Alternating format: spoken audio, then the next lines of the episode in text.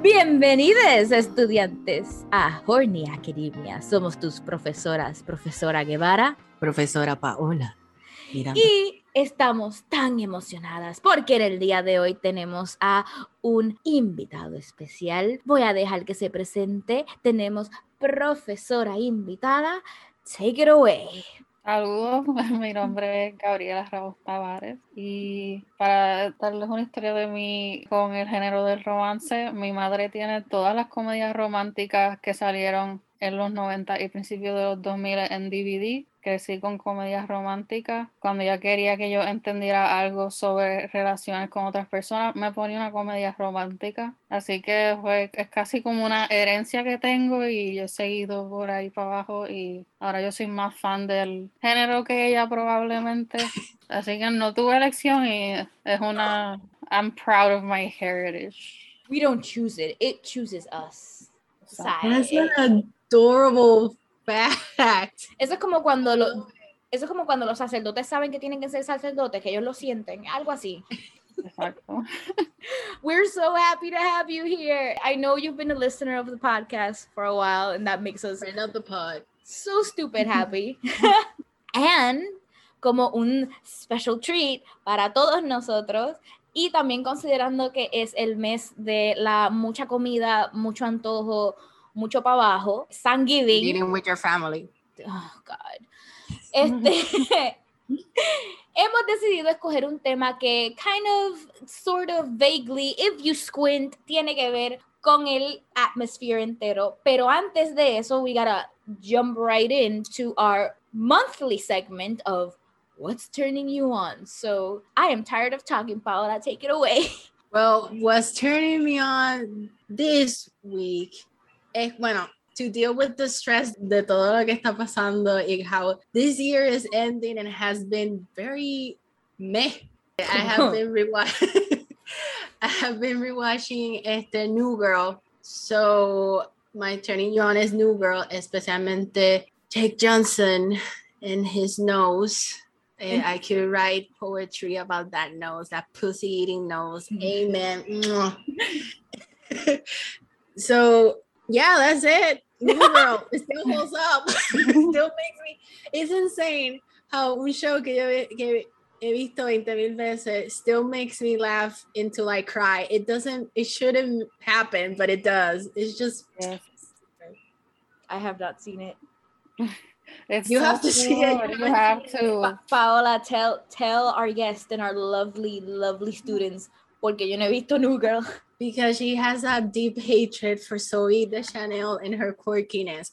I, I don't trust it. There's something, cada vez que la veo, there's something underneath que just it rages against me. No sé lo que es. Esa escena donde ella estuvo I just Brooklyn, think that is Tumblr. That maybe Puede just... ser. Puede ser. I'm probably slightly like biased. the most annoying that she is in el primer season. After that, she gets less quirky. And by the end, she's the least important character somehow. Like she just loses relevance to the plot. It's really interesting. Interesting. It's her pregnancies, but she got pregnant and like la quitaron y sale Megan Fox. Megan Fox, el season de Megan Fox is so good. She is really great good. en la serie. I, I, do, I do must admit que es que Megan Fox ha perdido dos o tres puntos desde que se metió con aquel huele bicho ese, ese walking graffiti on legs. God, so God. I don't I don't understand what she's doing. I honestly I don't judge her because a lot of bi women I know somehow end up with guys like these. So I feel like she really didn't have a choice in the matter. She just saw him and she was like, I'm bi, I, I gotta, and I'm not gonna judge her for that. Lo que pasa con lo de Megan Fox que me duele deeply in my soul es que like, she's no longer mysterious, you know, she's no longer hot new girl. De, hay un nivel ahí que se pasó de mi parasocial relationship with her and I don't like it. I don't like it. I like I like her mysterious and far away. I get it. I like her mysterious and far away. She's no. That dick cannot be that good. Eso es lo último que voy a decir. Ya, ya, ya. like, it can't. It cannot be that good. She's making a fool out of herself. anyway. Yeah, I, I don't feel that hard about it because, like, acuérdate que she was married to a man that was like t- older, like twice her age older. Yeah. So ahora she's living it, it up. She's having fun. That's No, all I- that counts. No lo había pensado así. You know what? Perspective. I uh, don't have a lot going on in my life right now porque ahora mismo entre la huelga y mi trabajo y just all around the personal shit that I'm going through in And my living in atmosphere. You know who always got my back cuando estas cosas pasan? Fanfiction got my back cuando estas cosas pasan. Whenever, whenever I go through a shitty patch in life, yo cojo mi teléfono, dependiendo el fandom that I want to read about, either yo voy a fanfiction.net, si es un fandom más viejito, si es un fandom más nuevo, me meto a AO3 y me pongo a buscar entre los tags, because they just make me feel good. Y yo me di cuenta, as I was doing this investigation into my little fandom rabbit hole, leyendo varios ships from my past, que mi tendencia para buscar fanfic primero es smut primero y después busco like the epic long ones. So thank you fanfiction for keeping my sanity in check when nothing else will. Amén. Have you stepped into the Ted Waters? No, no, pero es porque estoy esperando terminar el show en seeing para dónde me voy a tirar. I don't think que me voy a meter a the Ted Waters because no one can probably write as good as the Ted team, hablando claro. Este, that, that team is solid y vamos a hablar más de eso cuando nos toque más abajo, pero no creo que me vaya a meter. When I feel like a show has a solid, solid, tightly knit grasp, I don't really look for fanfiction. Fanfiction usualmente yo lo busco cuando there's a potential. Cuando potential. there's lost potential. Exacto, cuando hay lost potential es como que, ok, déjame ver qué otra gente decide con esto. That's why I read like obscene amounts of MCU fan fiction because the MCU writers cannot write for shit. So I'm like, I want to see some good writing with these great characters. Cuando yo estaba in my in my Marvel days, yo también lo que le metía era alternative universes because it was just mm, top tier, top tier. La magia de alternative universes es ver cómo otras personas dicen, ah, ¿tú te crees que estos son tus personajes? Mira qué lindo, en mi mano. Son míos ahora. Son míos ahora. Ah, the best fan fiction AU I ever read es una serie de like tres fanfictions long, como veintipico capítulos cada uno, de Charles and Eric in space. It's the best thing I have ever read in my life on the internet. Y de vez en cuando, when I think about it, yo vuelvo a ver si está updated. So, That sounds amazing. se llama Space Jam. I shit you not. Se Beautiful. llama Space Jam. the queerest title ever. That is what they deserve. It's the best. I Shout out to. Pangea. what about you, Profesora? What is turning you on? I was like, I want to be ready for this section, but I didn't. I, I was like, I don't have anything to say, but it'll be Shang-Chi earlier this week. And I want to thank the casting department for making all of Shang-Chi's family ridiculously hot. That's great when that happens. Like, cuando la hermana de Shang-Chi salió, like, my spirit left my body for a little bit. And I have never seen a more beautiful woman in my life. Hold up, let I'm more- her up. Like, a more badass woman. Like, I want her to have her own spin off series. That's like my Marvel request. If not, I'll write it. It's no problem. but yeah, just like Shang-Chi's ridiculously hot family is what's been turning me on this week. My gosh, she's. oh I God. I would like to thank that movie existing solamente por the press around it, por el GQ profile que le hicieron a uh, Tony Long, Long, uh, I I'm think not so sure. pronounced, Yes, I saw those. the hottest man alive. Holy shit. You know, I had that same similar experience que Gabriela tuvo, pero a mí me pasó eso cuando vi a Okoye for the first time. I was like, goddess, beautiful I- woman. I have a huge bone to pick with the MCU because they consistently cast the hottest people they can find and just completely de-sex them. None of them fuck. Can you believe that? It's like like no like this is completely serious. I realized that I was like bi, like I accepted it when I saw Thor Ragnarok. Mm. Excellent. The And bi movie. That is bi culture. Yes. And I'm so and I'm like, why is everyone so hot in these movies and we barely even see them kiss? And when I saw Shang-Chi, at least we got like like a very sensual fighting, which is like pretty good for the MCU, I guess. Like when Shang-Chi's parents meet, I was like, this'll do. Like Tony Long is in this scene, that's enough for me. I don't understand why they're so bad at developing romances. It just doesn't make sense because género, it just makes it so easy for it to exist. And the source material, everyone's Uh-huh, dating there. everyone all the time. Like, do they just skip those pages? I don't understand. Like, When we say the MCU, we are just talking strictly movies so también entra los Disney Plus shows. I mean, I'm thinking Yo about no he all visto of it. Disney Plus shows. Estaba pensando en the movies. Es que WandaVision fucks. Like, literalmente. Like, I believe el chemistry entre ella y Paul Bettany. So, de todos, Ah. like, if I had to believe that one of one of those couples was fucking, Wanda and Vision were fucking. Like, you can tell. Other than that, pretty tame waters. Unfortunately. I don't even believe Star Lord and Gamora like each other, to be honest. No, I don't like them together. I never did. They did. don't have chemistry. They have they none. make no sense. No sense. the the movies kept pu- I remember watching the first one and being like, "Oh, don't push it, make her reject him. And they kept going at it. Y después en la segunda, I came back and I was like, oh, we're still doing this. Lo más Yeah. interesante de Gamora is her relationship with her sister. Que lo están dejando pasar para el lado, para el carajo. Because Ajá. anytime este Karen, Karen Gillan, Gillian, Gilligan, Karen. anytime she's on screen, la cámara está loca por olvidarse de ella, and that's a fucking travesty. Yeah, because it's such an interesting character and she's a good actress, but uh, Mhm. whatever. ellas have more chemistry just overall, not romantic, just all around, que she and Star Lord ever did. She just seems like she's aggravated at him all the time, which I get it, porque Chris Pratt, and who's not aggravated at him right now? My god. God, that's a lot. the, couple that makes even less sense, Bruce and Natasha. I don't know why. I don't know how. They didn't even go through with it. They were like, "What if?" and then just forgot about it. We we have a funny story about that, Gabriela. We have a funny story about that. So, cuando Paola y yo fuimos a ver Age of Ultron cuando salió hace como 50 años atrás, in the before times, antes de la pandemia, we were actually into it as we were watching the movie until The farm. that The farm, the fucking farm. farm ruined everything. Everything. because Because before it uh-huh. was like nice, big, like flirting and shit. Uh-huh. It was cute. It was cute. Mark Ruffalo's hot. You know, I was in. I was vibing.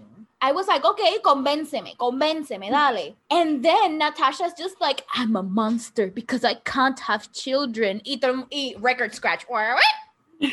Wait a second. That was What? the movie that made me realize that Joss Whedon sucks. Yep. Yo salí de esa película and I was like, fuck this dude.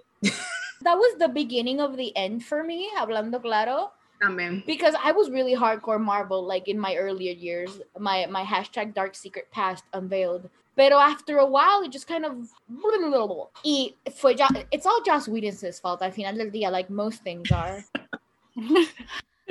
It had potential. That's all I'm gonna say about that. It it had potential because But it just went weird. it was like, got so weird. Yeah, y- like Joss Whedon has like, I don't say, un kink en castigar a, a his female characters, porque esa escena reminded me of Buffy when when Buffy finally has sex con Angel and Angel becomes a serial killer because he loses his soul just by them consuming their relationship. That was insane and tortures Buffy. It's like oh yeah, he he is a raging misogynist who somehow was able to convince people that he was a feminist, which is honestly that's pretty impressive. That's probably the only impressive thing about his career. It's because Yep. he hid behind that second wave feminism de the 90s, donde the extent of feminism was hashtag girl power, which is weird porque ese pensamiento is kind of having a resurgence now. Hashtag girl boss. girl boss. girl bossing. I girl bossed a little bit too close to the sun. I love that saying. I want that on a shirt. I want that on a coffee cup. Girl boss a little bit too close to the sun. But it had potential. It had potential. Y yo personalmente, I will always have a little little thrust in my heart by the Peggy and Steve, but only movie one Peggy and Steve because then it gets weird. Yeah, it gets so weird. It gets weird. But okay, okay. Scratch, scratch that. Película One Peggy and Steve y el angst de Peggy and Steve sprinkled in Agent Carter, porque yo fui única, yo fui una de las únicas cinco personas en el mundo Yeah, que vio was- Agent Yo Carter. fui otra, yo la vi fielmente. y, y en el segundo season, cuando empezaron a poner todos los episodios de Cantazo dos por noche, yo estaba como que this is it, isn't it? And I'm still in The mourning. beginning of the end.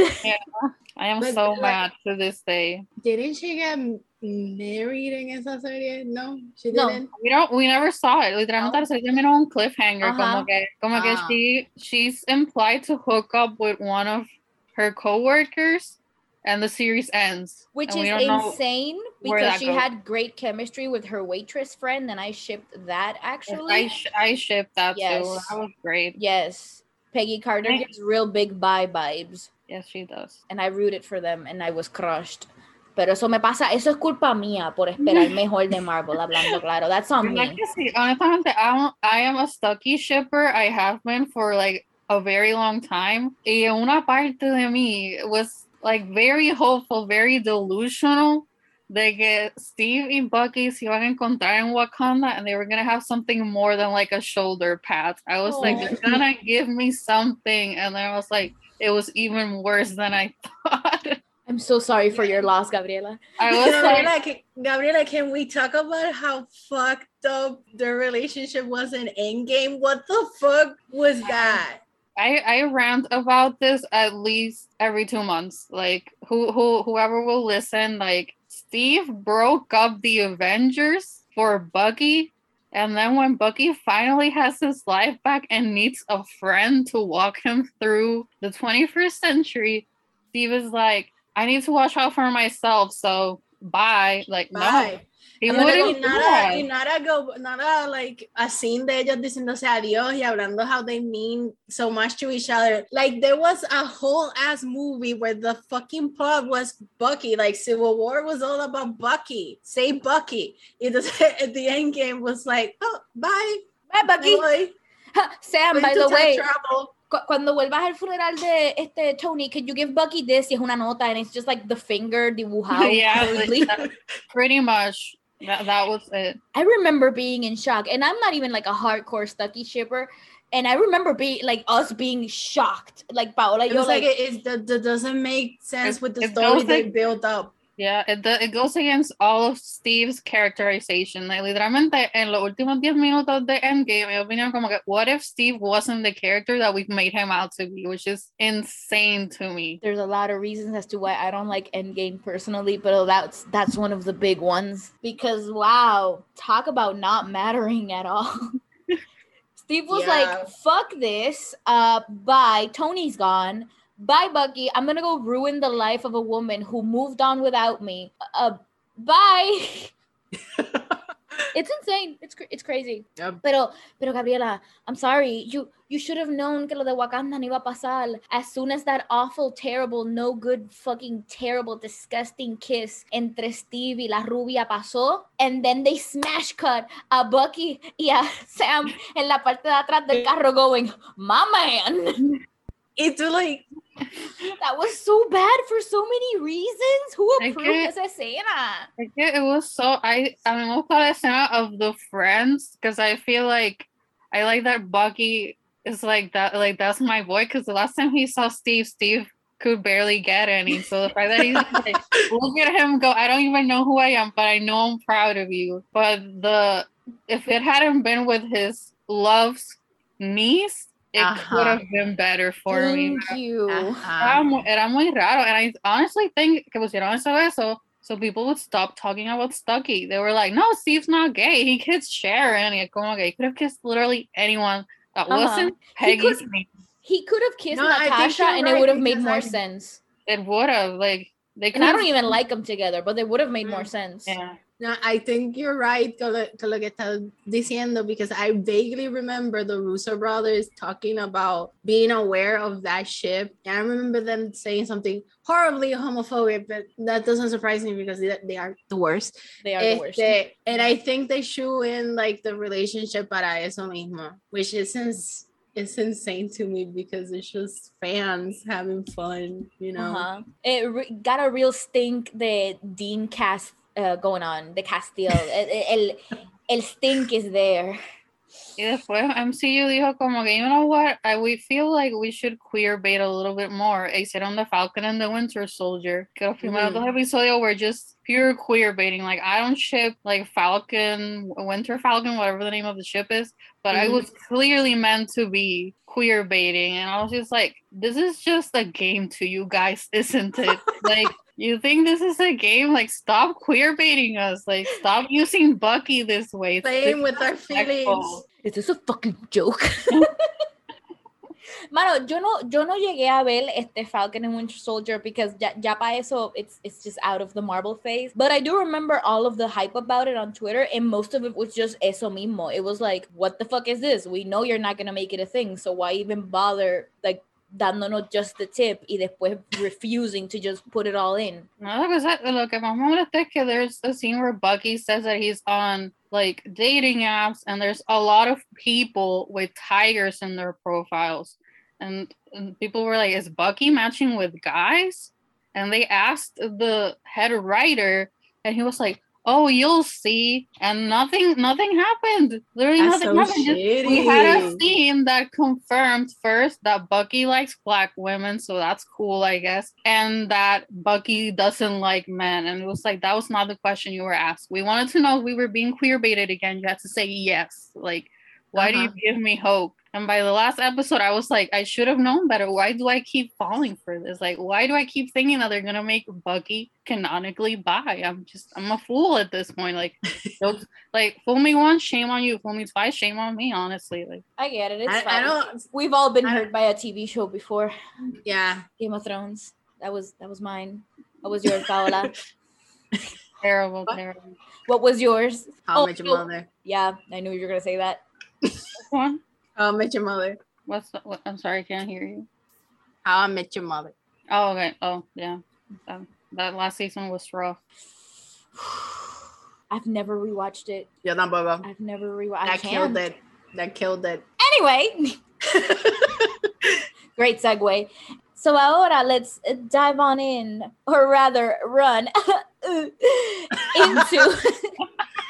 into today's trope. It is one that uh, Paola and I are not that familiar with. Al menos yo personalmente, I'm not that familiar with. Do you have any history with the trope, Paola? Mm, not really. Gabriela, take it away. Inform the lovely, lovely students que es lo que vamos a estar estudiando en este nuevo currículo. Uh, hoy vamos a estudiar sports romances. And sports romances is a pretty broad category.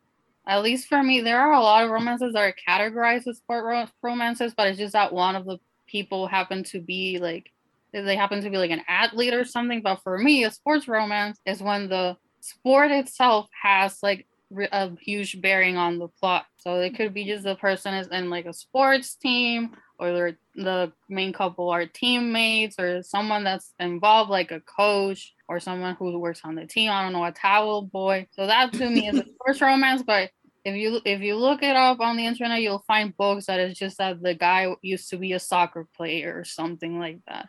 Interesting. And I love this trope. I, I don't care for sports. I'm not gonna say that I hate sports. I don't really care for them. Si Puerto Rico está jugando algo así, I'll watch them. but otherwise, I'm not really a sports fan, but I love the sports romance genre. First, because in books lends itself to series because you have a whole team of people that can find like a potential like rom have like a potential romance. That's free real estate. It's free real estate. It's great. And also, there's uh, for some reason there's it has more interesting female characters than other types of romances because they usually have to be either athletes themselves or they work in the team or they own the team, which is to me really cool. So with sports romances, there's also the element of forced proximity because if two people don't like each other but they're on the same team, gonna have to be there if they're traveling, there's probably only one bed. They might have different ideas about how the sports have to be played. So you have opposites to attract. So it's like a very fertile ground for including a lot of really good tropes. And to expand like the universe with each team member and each coach and each I don't know anyone I don't I don't know how many people are on on the teams depending on the sport. Yeah, sports, is- sports is the one where you pass the ball around, right? Yeah, I'm, I'm just saying I'm just like there's do, do all sports have a towel boy? I don't know. Este, yo no había tenido experiencia con, con este trope, pero lo que me gustó al el researching for this episode es que no tan solo se explora la dinámica de, de, de los romances, sino también te da el chance de, de explorar el friendships en eh, camaraderie de la- de- del equipo, which is like a nice plus, como un cherry on top. Yeah. Yeah, because usually in romances, cuando tenemos like friend characters or family characters, se mantienen casi siempre at a safe distance. And I feel like gracias a la flexibilidad y el camaraderie de sports romance, necesita estar un poquito más integrated to the plot. So I do appreciate that. Yeah, that's a really good point. Yo no he tenido casi experiencia con este tropo at all. And it's because I don't know what the difference is between sports. Pretty sure most of them, the thing they have in common es que todos tienen una bola. La bola diferencia en tamaño dependiendo del deporte. Excepto el boxeo, which is Um, contact. I la mean, hay, gimnasia. hay varias bolas ahí que, que se usan en el deporte, no es nada. Like, es diferente. Wait, like does do, do like race cars count as como que una bola? Like is there something La that rueda. ¡Ah! Ah, ¡Ah! ¡Ah! there's always something wrong. I didn't think it was a sport until I started reading like sports romances or Formula One, and I was like, you know what, this might be a sport. The only thing I know about Formula One is lo que me enseña Cars. That's that's all you need to know, honestly. But in- like, I don't understand loving. that's- I, I don't understand loving that sport because it's just cars going around For I don't hours. like in un circulito. Like what are you seeing hey, from the hey. audience? What are you seeing? A mí, a mí, a mí Formula One me hace más sentido que golf. I don't mean, get, I don't, I don't get golf. The golf less, is just rich, rich people bullshit. That's a rich people bullshit sport. the less points you have, it means you're winning. That no makes Yeah. sense. That no makes sense. It's que lo jodón, que mi novio loves fucking video games about golf. So, What? yes. I That make, is so right. Yo nunca hubiera conectado eso con José. Wow. I, I make fun of him all the time. Porque de vez en cuando he's like, tengo ganas de un jueguito de golf. Y yo lo miro. ¿Y ¿Qué te pasa? Ay, es que esos, esos juegos son relaxing. Y yo, what are you He's like- doing? what do you do? Algún día lo tendremos en el podcast para defender los juegos. Because I don't get it. I don't get it. Esos son los que tienes como que calcular el, el viento y como que la fuerza de- del swing. ¿Qué tú, Wow. ¿Qué tú quieres? Eres un Capricorn Sun, Virgo Moon. Ese nene lo que hace es lógica, lógica, lógica. I'm shookest. Are you? No, I am. It's like golf de todos Golf. los deportes. Honestly, yo esperaba que ibas a tirarte como que el de básquetbol, el 2K ese que siempre No. they're talking about. Eso es lo que yo pensaba, o FIFA, I don't know, Ajá. NCAA. He enjoys sitting down and playing golf video games. One of his favorites is el de Mario because it's pretty. I did not know there was a Mario golf game. That There is, is, there is a Mario golf game. It's cute. That's all I gotta say about that. Cuando yo juego cualquier juego de Mario, I always main as Peach. Anyway, But anywho, talking about 2K, vamos a, a segue oh, to our yeah. first movie.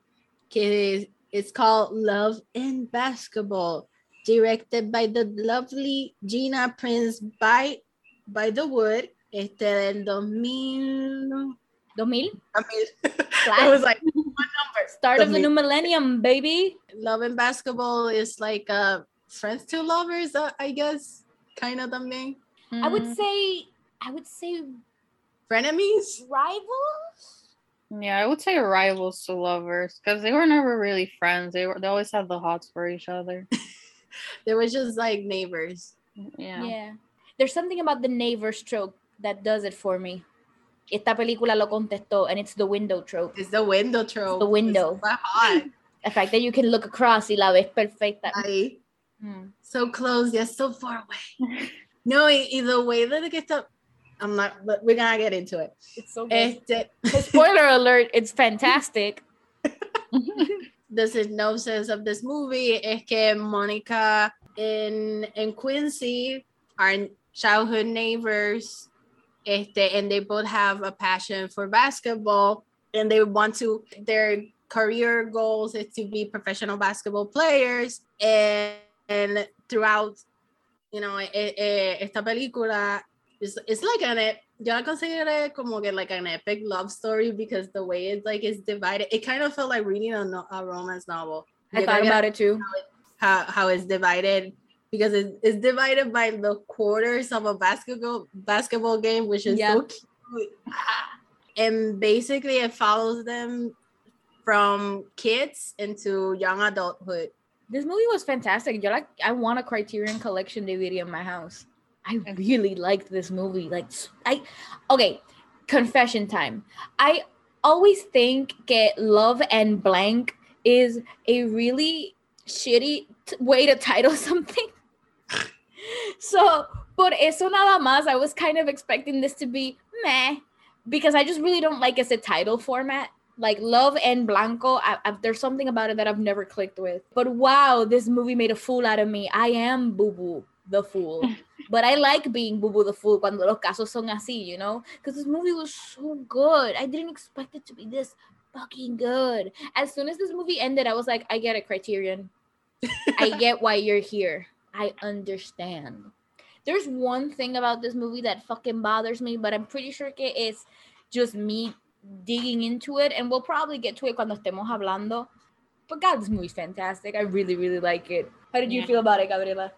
I, I really like this movie. I actually saw the beginning of this movie when I was like eight, seven or eight, porque la estaban dando en HBO o algo así. Y la empecé a ver y, y me, todavía me acordaba como que de los beats más importantes.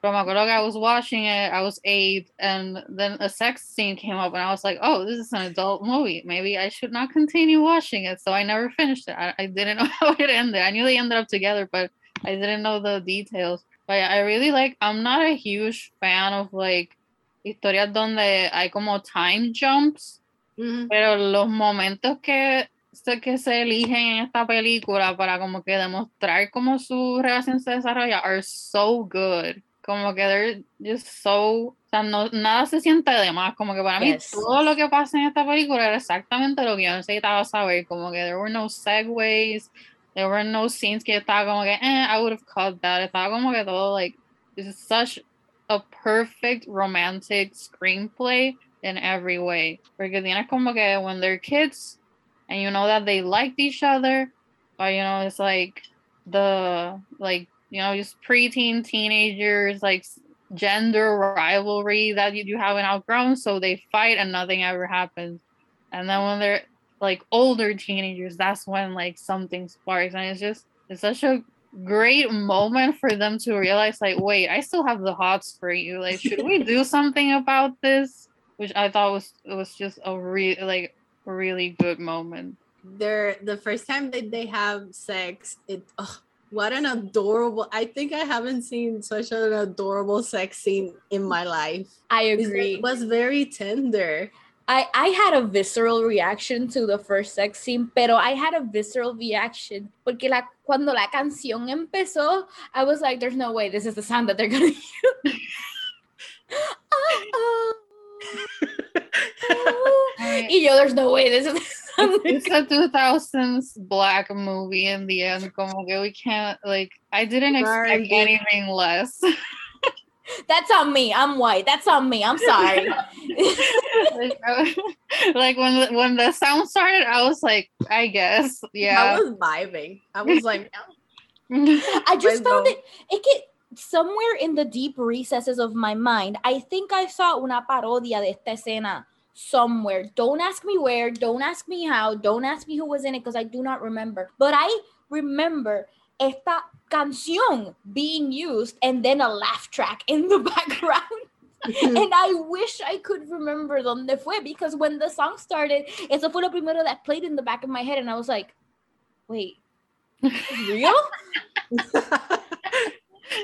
But after that, I flew with it because this this movie, lo que hace con las canciones is that they're very literal about it, and I appreciate that. I feel like we don't get that anymore. Mhm. Uh, something that I loved, like even before the sex scene, la escena en el baile, la primera vez que yo la vi, like I was blushing. Like it was so. I actually used it como que un video essay que hice about like eroticism in black cinema.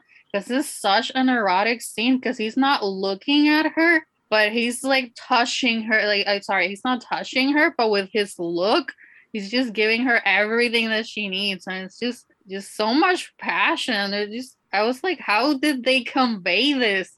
They're literally just dancing with other people and looking at each other, and it was just so was intense.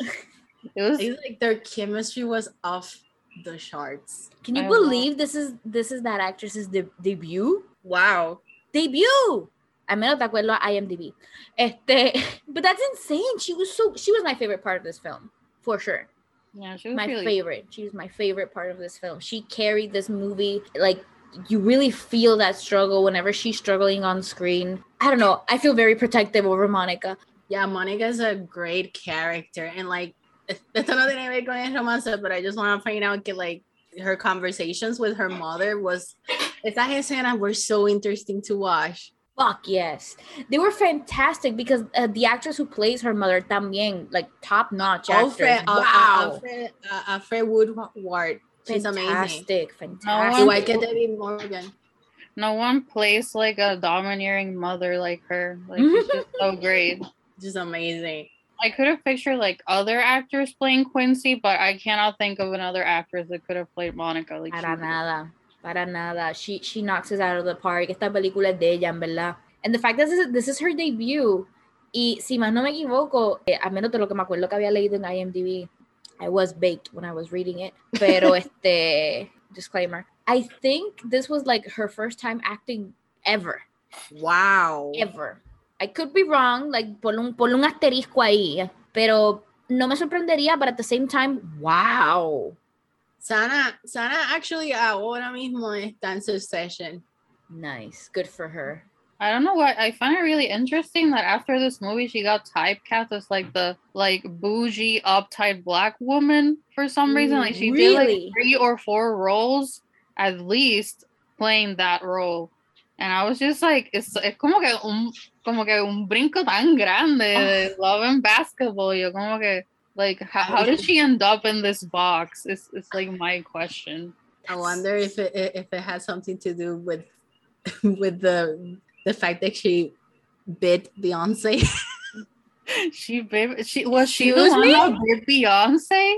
She bit Beyonce. They had like a fight or something like that, and she bit Beyonce. I believe she can take Beyonce in a fight. I feel like I feel like I love Yeah. Beyonce, but I don't feel like Beyonce knows how to fight. like I, I don't I don't feel like she knows how to fight. Solange fights her battle. Solange, yeah, Solange fights. that is true. So, Solange a, me- a, a tirado. Algo nos dijo el, el elevator was that. Yeah, porque Beyonce es más like I'll ruin your life de lejos. Yeah. She- she's like the ice queen acá arriba. More pragmatic. Yeah, bien Virgo de su parte, verdad. Bien Virgo de su parte. Virgo de su parte. Correcto. this movie's fucking great. The the one thing that kind of irked me watching this movie, and it was just me personally, because again, I feel very protective over Monica. Es que when they do break up in college, I was like, "Ah, Quincy, you don't get it, okay? Lo que pasa es que a Monica se le hace más difícil, okay? A ti te dan todo, a little platter, I get it. Like that's just me because I personally relate. Like like Monica, I was very protective over her. And I was like, of course she can't stay with you. She has curfew. Si ella no aparece, la pueden botar. You know, and something subtle about the see, something subtle about this movie is how it shows el, like how los partidos de baloncesto de las mujeres y de los hombres son totalmente diferentes porque Yep. like los partidos de, de, de baloncesto de los hombres parecían NBA like sí. Ah, ya, ya, había fans, había crowds, había esto. and I'm like Monica where, where you playing are you playing in high school No le, dan el, no le dan el mismo nivel de importancia, yeah. You're right. I noticed it too when I was watching and I found it very interesting. I, I thought they were going to comment on it, you know, porque eso fue lo que hizo que yo pensara en like, Quincy, you don't get it. Lo que pasa es que para ella es más difícil because people don't care about women's basketball. Este, so I thought they were going to touch in on it, you know? Mhm. I mean, whatever, the movie's still pretty fucking tight without it and it still works este, because, you know, it does what it needs to do, you know? No, I was. It's funny that you bring up the fight because I was going to bring up the fight, but I de that I find that I I found it believable that that was like the reason that they broke up. No, no, I And- find it believable too. No, just but, don't but like it. when they get back together, when they get back, bueno, before they get back together, cuando le están en, en, en el hospital, or maybe it's not in the hospital. El punto es que Quincy admite de que, you know, he was wrong in that fight, that he was Yeah. just dealing a lot con lo del papá. And I was like, yes, great Accountability. to That that. made me, that made me so happy porque yo sentía que hasta ese punto Quincy estaba como que he didn't realize the privilege that he had como un hombre, como el hijo de un jugador profesional que aún está como que "Ah, ese es el nene, ese es el nene de mi pana, so like for Mhm. sure he, Yeah. he's had a career. Así que el hecho de que él se diera cuenta como que ya, like I was a jerk. Yeah. Y también tiene sentido, algo que hicieron súper bien es que ellos no volvieron porque Quincy se fue, como que Quincy dropped out of college, así que tiene sentido que ellos no se volvieran a ver por un montón de tiempo. Por un montón de veces la gente se deja en, en, la, en la historia and they're still around each other. Y yo estoy como que that sounds so like hell. painful. It sounds like hell. You know, I'm gonna like if people can get over each other like that, pero si tú te dejas de alguien por una razón bien estúpida and then you disappear out of their life, it makes more sense that there's still like lingering feelings Yeah. afterwards. Because there was never any closure. Yes. Because closure Yes. is a myth. Anyway.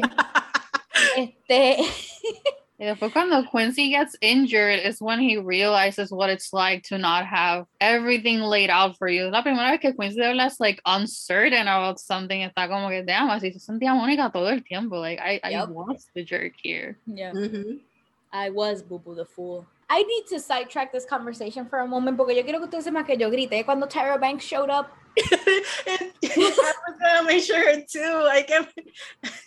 She was amazing. I did not expect Tyra Banks to show up in this movie. I don't think I've ever seen Tyra Banks act porque yo no he visto la película esa where she, she's Yeah. a doll. I did. I grew up. I grew up with that movie, life size. I lo- I was obsessed with that movie. And any movie that had like a black lead or something, like that was like my shit. Así que como que a black Barbie, yo estaba como que I'll watch this movie at least 15 times.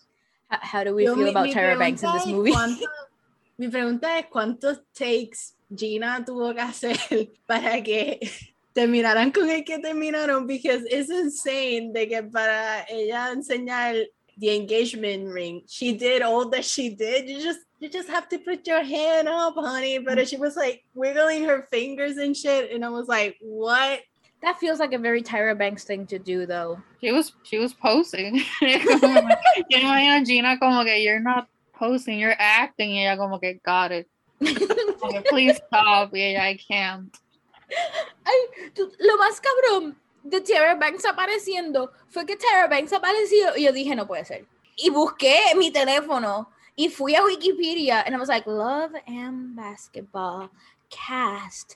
Okay, okay, okay. Tyra Banks! Ay, yo, yo pensé eso lo de los millones de takes porque Tyra ha salido en otra película donde el director tuvo like problemas con ella because he kept telling her like haz esto and she kept ignoring it and doing whatever she wanted. So I just, I Problemas con just Tyra Banks. Never. Never. She- That woman is totally chill. Mm. I just I, I just wanna hear Gina's side of the story. I just wanna hear her. Release the Gina cut. Honestamente, I felt a little bad for Tyra Banks' character porque usualmente cuando alguien, como que la persona que es dejada al final de, de los romances, they're usually made out to be like a terrible match o como que just like a terrible person. Pero en este caso simplemente era como que Quincy estaba buscando a alguien que lo hiciera sentir cómodo. Uh-huh. Mhm, O sea, que era totalmente opuesta a Mónica, that was always challenging him. Yeah. mhm. Y pues just like, was literally catering to his every need. Como que estaba como que añoñándolo y no lo retaba. Y después como que se otra vez y está como que, yeah, this is, I don't feel the same way for the woman I'm gonna marry. And we never know what happened with her. like, she was like, days before her wedding, just got dumped by the neighbor. Y es como que, well, that, like, make me dislike her at least. Because now I'm thinking, like, what happened with her? But, like, poor girl. Yeah. Yeah, I that's one of the things that I don't like sometimes I don't like about the romance genre in general. Porque mucha that's a consistent trope donde oh I, I'm coming back into your life and you're with someone else. Like I don't like when they do that simplemente because I always feel bad for the other person. Either I feel bad for the other person or I'm very angry because they made the other person a dick. Y like los Mhm. dos sentimientos are just not good emotions to have, you know? Ujú. Yeah. That's one of my least favorite things about romance in general. Pero esas, rela- esas relaciones son interesantes porque tú puedes hacer el contraste with the, with the relationship that, that they left y como que puedes ver, o sea, como lo que dijo, eh, lo, lo que dijo Gabriela, tú con la relación de, de Quincy con Tyra Banks, pues tú te das cuenta de que he doesn't want somebody to challenge him, so que era algo cómodo, so como que that insight to the psycho the psychology of the character, so Mhm. I understand why people use it. I'm saying. Yeah, yeah. No, I'm not saying it's useless trope. I'm just saying I don't like it. Yeah, I, I, I There's a overthink- difference. I overthink too much. Like I overthink stories too much to just be like, oh yeah, they got done. Moving on. Like Uh-huh. I am an over. I am a professional overthinker, so I'm just gonna be like, I hope she's okay. I hope that she has like. she's gonna be fine. She has system. she's gonna be fine. She has Tyra Banks' face. She- she's gonna be fine. She's gonna be fine. Pero también la escena cuando ellos finalmente get together is so beautiful. Like, like uh, it's, it's amazing. Es como que I, lo que dijiste del título, I, I also found it, I was like, this is a lazy title. Pero esa escena para mí fue como que this is in fact love and basketball. O como que esa escena te confirma que toda, o sea, no es que su relación giraba en torno al baloncesto, pero el, o sea, su amor, el amor que los dos tienen por el baloncesto era una razón esencial por la que se sentían atraídos el uno al otro. Mhm. E- Esa escena es como cuando dicen el título de la película en la película y tú haces oh, oh, oh, oh. Yeah. Eso. Yeah, básicamente, so, ¿alguien quiere como que break down the scene? Okay, so Monica's about to lose it, and she's like, No, I love this guy. This guy needs to be a part of my life. I'm gonna fight for it because I literally fought for everything else. And she's like, Okay, prove it to me. Prove that you don't have any feelings for me and play for it, which is a callback to how they uh solved a problem when they were in their college days when they had that sexy basketball game which was fantastic and i can't I can't believe we don't have eroticism like that in cinema anymore. I Mhm. never thought that basketball could be so sexy, to be honest. And then I, s- that, I saw this movie and I was like, I get it. Correcto. I understand though. So she's like, play it for me. So cuando empiezan a jugar, Monica starts the game kicking his ass completely. Like le mete por aquí, le mete por aquí y empieza hasta a jugarlo. Like, ah, tú, a ti te gusta estar aquí porque si a ti no te gustaría, you would actually be like giving it your all. No me estarías dejando ganar. Entonces ahí él se encabrona y empieza a jugar for real, for real. Y ahí Mónica hace, uh oh, You, this guy you don't want me anymore. he don't want me anymore. Uh oh, it's too late to back down now. Y se pone intenso. I was like on the edge of my seat. I was like, Yeah, I was like, what's gonna happen? I didn't know. No. I didn't know how this movie was gonna end. I was so scared because, like, logistically, I know que para ser cla- clasificado como un romance, it has to have a happily ever after. That is like the rule of the genre. But also, I was like, okay, it's okay. It's, it's called Love and Basketball. They wouldn't just name it that and lie to you, right? I remember when that scene happened, que yo te texté, and I was like, no matter what is, no matter the outcome of the game itself, the fact that Quincy dijo que sí to play it says a lot Yes. already. Yo estaba pensando, eso estaba como que él no va a, like, él la va a le va a dejar ganar de una manera u otra. Because if not, he wouldn't, he wouldn't be playing for his own heart. Él Yep. estaría como que, mira, no me voy a casar en dos días. Like, you, like, Get it's off my a, it's lawn. been a while since we've dated and this is it, like uh, we're done. Pero no, vino como que le, le dio esa, like that, that spark of hope. Y yo estaba ahí just holding on to it con Mónica. Yo como que, we can do this, guys. We can win him back. And then when Monica's about to lose and she's like dejected and she's like, I lost him, he forfeits. And that's that was so beautiful because that's how you know that he's choosing her. Yes. Like he let her know like I could give you up, but I won't. And I and you fought for me, so I'm also gonna fight for you. Y yo estaba como que I was just like, oh my god, oh my god, oh my god. I just melted into a puddle with that scene. This movie was so swoon worthy. Yes. It was was. so swoony. Oh, it gave me all those feels. I haven't felt like that for a movie in a while. It was nice.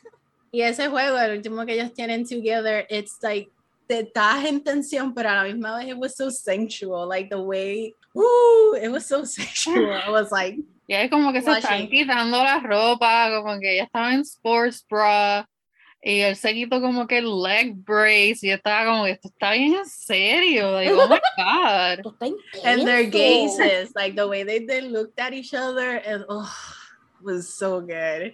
This Yeah, movie- I highly recommend. oh, highly. And, and it really like it really puso como que the the frosting on the cake al hecho de que they challenged each other porque Mónica se dio cuenta que Quincy era el hombre para él porque le estaba como que why did you stop playing basketball like tú eres la persona más determinada que yo conozco tú eres una excelente jugadora so why are you giving up like that's not the woman I know y está como you know what that's not the woman I know and I need this man on my corner y ese, el hecho de que estuvieran como que hasta el último momento como que challenging each other es lo que te hace que there's a good foundation. Like I can actually understand why these two people are in love with each other and they want to be together for as long as possible. La última escena. Última escena. And she's a player. And he's a house husband. I love it. I love, Love it. Stay at home dad supporting his wife. Yo, yes, correcto. it. Perfecto. Very good. 10 out of 10. It's fantastic. This movie's really fucking good. Like, I, I genuinely did not expect this movie to be really fucking good. And I'm so glad I watched it. It was fucking fantastic. I really cannot recommend it enough. Especialmente if you're someone who, like, está un poquito hesitant because it is a sports romance and maybe just sports aren't your thing. Bitch, it ain't my thing either. Go watch this movie. Vale la pena. The sport literally like you will learn how the sport works just by watching this movie. Like las únicas cosas que a mí me han hecho be tense about sports in in media have been esto, Ted Lasso, y Uncut Gems. That's it. That's it. Three wildly different things, I know. now slithering our way into uh, the next topic is la otra película que escogimos para este trope, which Totalmente diferente. is Ooh! Ooh! I, Somebody ranch. I, I'm, like. I'm like scared of how we're gonna handle this. The Bronze 2015 comedy drama directed by Bryan Buckley. Gabriela, you need to tell me why you like this movie, and you need to tell me right now. Okay, this movie was like a white whale of mine. Como que salió, creo que fue en el 2015 Toronto Film Festival. Y yo estaba como que bien hardcore cinephile en ese tiempo. So I was like following all the reviews de todos los festivales. Y me salió el review de esta película. Y la premisa me pareció súper interesante. La premisa es que es esta like Olympic gymnast que su única Olimpiada ganó un bronze medal and she became America's sweetheart. And now she has to train like the next generation of Olympic medalists, but she doesn't want to because she's a terrible person. And she's been living off this glory for the past like 15 years, which I thought was a great premise. Y no como lograba verla. It wasn't streaming anywhere. Like I couldn't find it. Y nada más que Starz and Cinemax and I, I hasta I'll- hasta hace dos años, I wasn't the one that paid for my streaming services. So I finally was able to watch it earlier this year. And this movie didn't get very good reviews, and there were a lot of complaints about how unlikable the main character is. Which I thought was just, it's just sexism because we have characters like this in every other Judd Apatow movie. So like, yes, she's unlikable. Female characters don't have to be likable. That's my argument, especially in comedies. Like, why do we have to like her? She just has to be funny. Mm. Pero cuando la vi, estaba como que, honestly, I feel like a lot of people might disagree with me, but I do think that this is a sports romance because. The romance has a huge part to play in how she develops as a person. And I like this movie because honestly, my sense of humor is not the best. I find like awkward situations extremely hilarious. Um, I am very, I'm a simple woman. Like, I like physical comedy, I like swearing. So that's why I like this movie. And yeah, just because I guess I, I'm rooting for it because he just got bashed for so many like prejudice reasons. And I do think it has really good commentary. O sea, como que esta película estaba ahead of its time. O sea, todo el revolú con el US Gymnastics Team pasó este año. Pero esta película hace seis años está hablando about the exploitation of like gymnasts y cómo el mundo del deporte se aprovecha de como que these starry-eyed athletes. So that's also a reason why I really like this movie. I had a hard time with this movie, pero es because al contrario de, tu, de ti, I hate awkward comedy. Like, with a passion. Like, si te acuerdas en el episodio donde hablamos about Bridget Jones' Diary, I fucking hated Bridget Jones' Diary because I, It's a I, movie. I- it's so good. it's not for me. I don't like awkward comedy. I it makes me so uncomfortable. Lo más probable esto tiene que ver, and this is just me like going out there. Yo soy una persona relativamente extrovertida. I don't like awkwardness like in general. I always try to keep talking and keep moving my mouth para que no haya momento de like que eso, you know, pase because you know that says a lot about my psyche because that says a lot about my Oh, psyche. trauma. So, cada vez que a mí me toca ver algo que cae bajo the cringe umbrella, it always makes me have a hard time. Pero me pasa con todo. Me pasó con Bridget Jones, me pasó con The Office, que mi novio me obligó, gun to my head, me, me obligó a ver The Office. Oh, I, I, I the Office is cringy like The even for me. Like there are office the office episodes that I cannot watch. Like it's just too cringy and awkward for me to laugh at it. Paola sat me down a ver el primer season de Parks and Rec, and that season sucks. Este, That season does suck. that season Yeah. fucking sucks. I I'm glad I stuck through it though, but it sucks. Like I just have a really really really hard time with comedy, especialmente if it's like very harsh, mean type of comedy, como el ángulo de esta película. Yeah. This movie is mean. it's, this movie's very mean. That's gymnastics, I guess. I'm I'm assuming because I'm not I'm not a I gymnast feel- or anything, but that's the vibe I get from that that world, that environment. I get ese vibe del personaje de Sebastian Stan. I believe que hay personas como el personaje de Sebastian Stan out there because he just has this aura of douchebaggery. But hablando claro, it kind of made him fun to be on screen. I, I, I I liked when lo- he was on screen. I love I Sebastian Stan as an asshole. Character. We sh- we I need to love go him. we need to go back to having Sebastian Stan play assholes.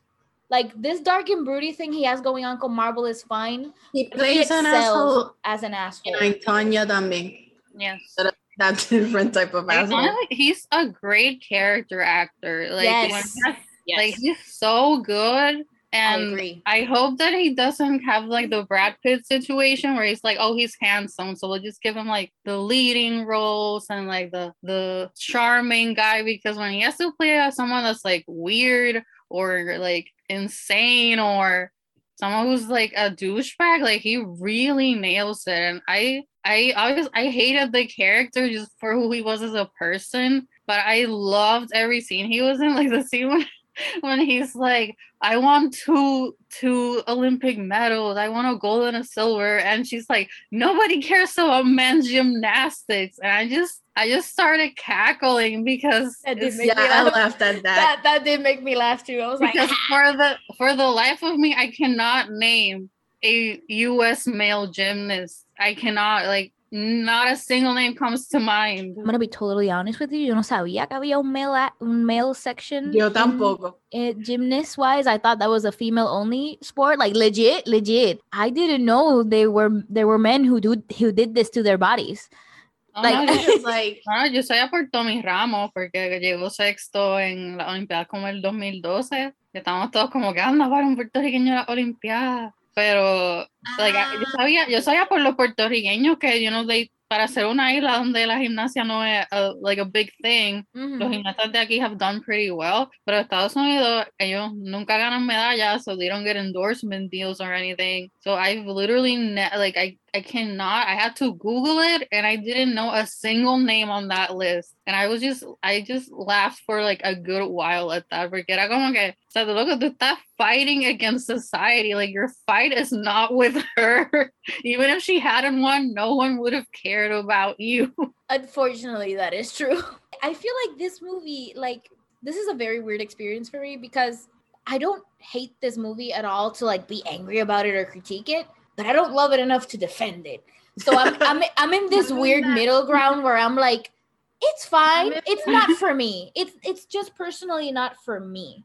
I'm in the space también because I do I do agree que esta película tiene like a lot of influencias con like Judd Apatow movies. The problem is that I don't like Judd Apatow movies.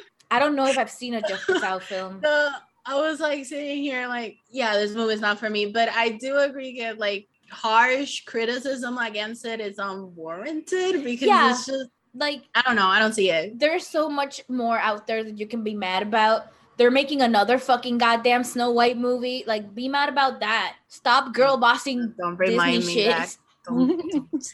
I'm sorry. I, I. I girl bossed a little bit too close to the sun. I'm sorry.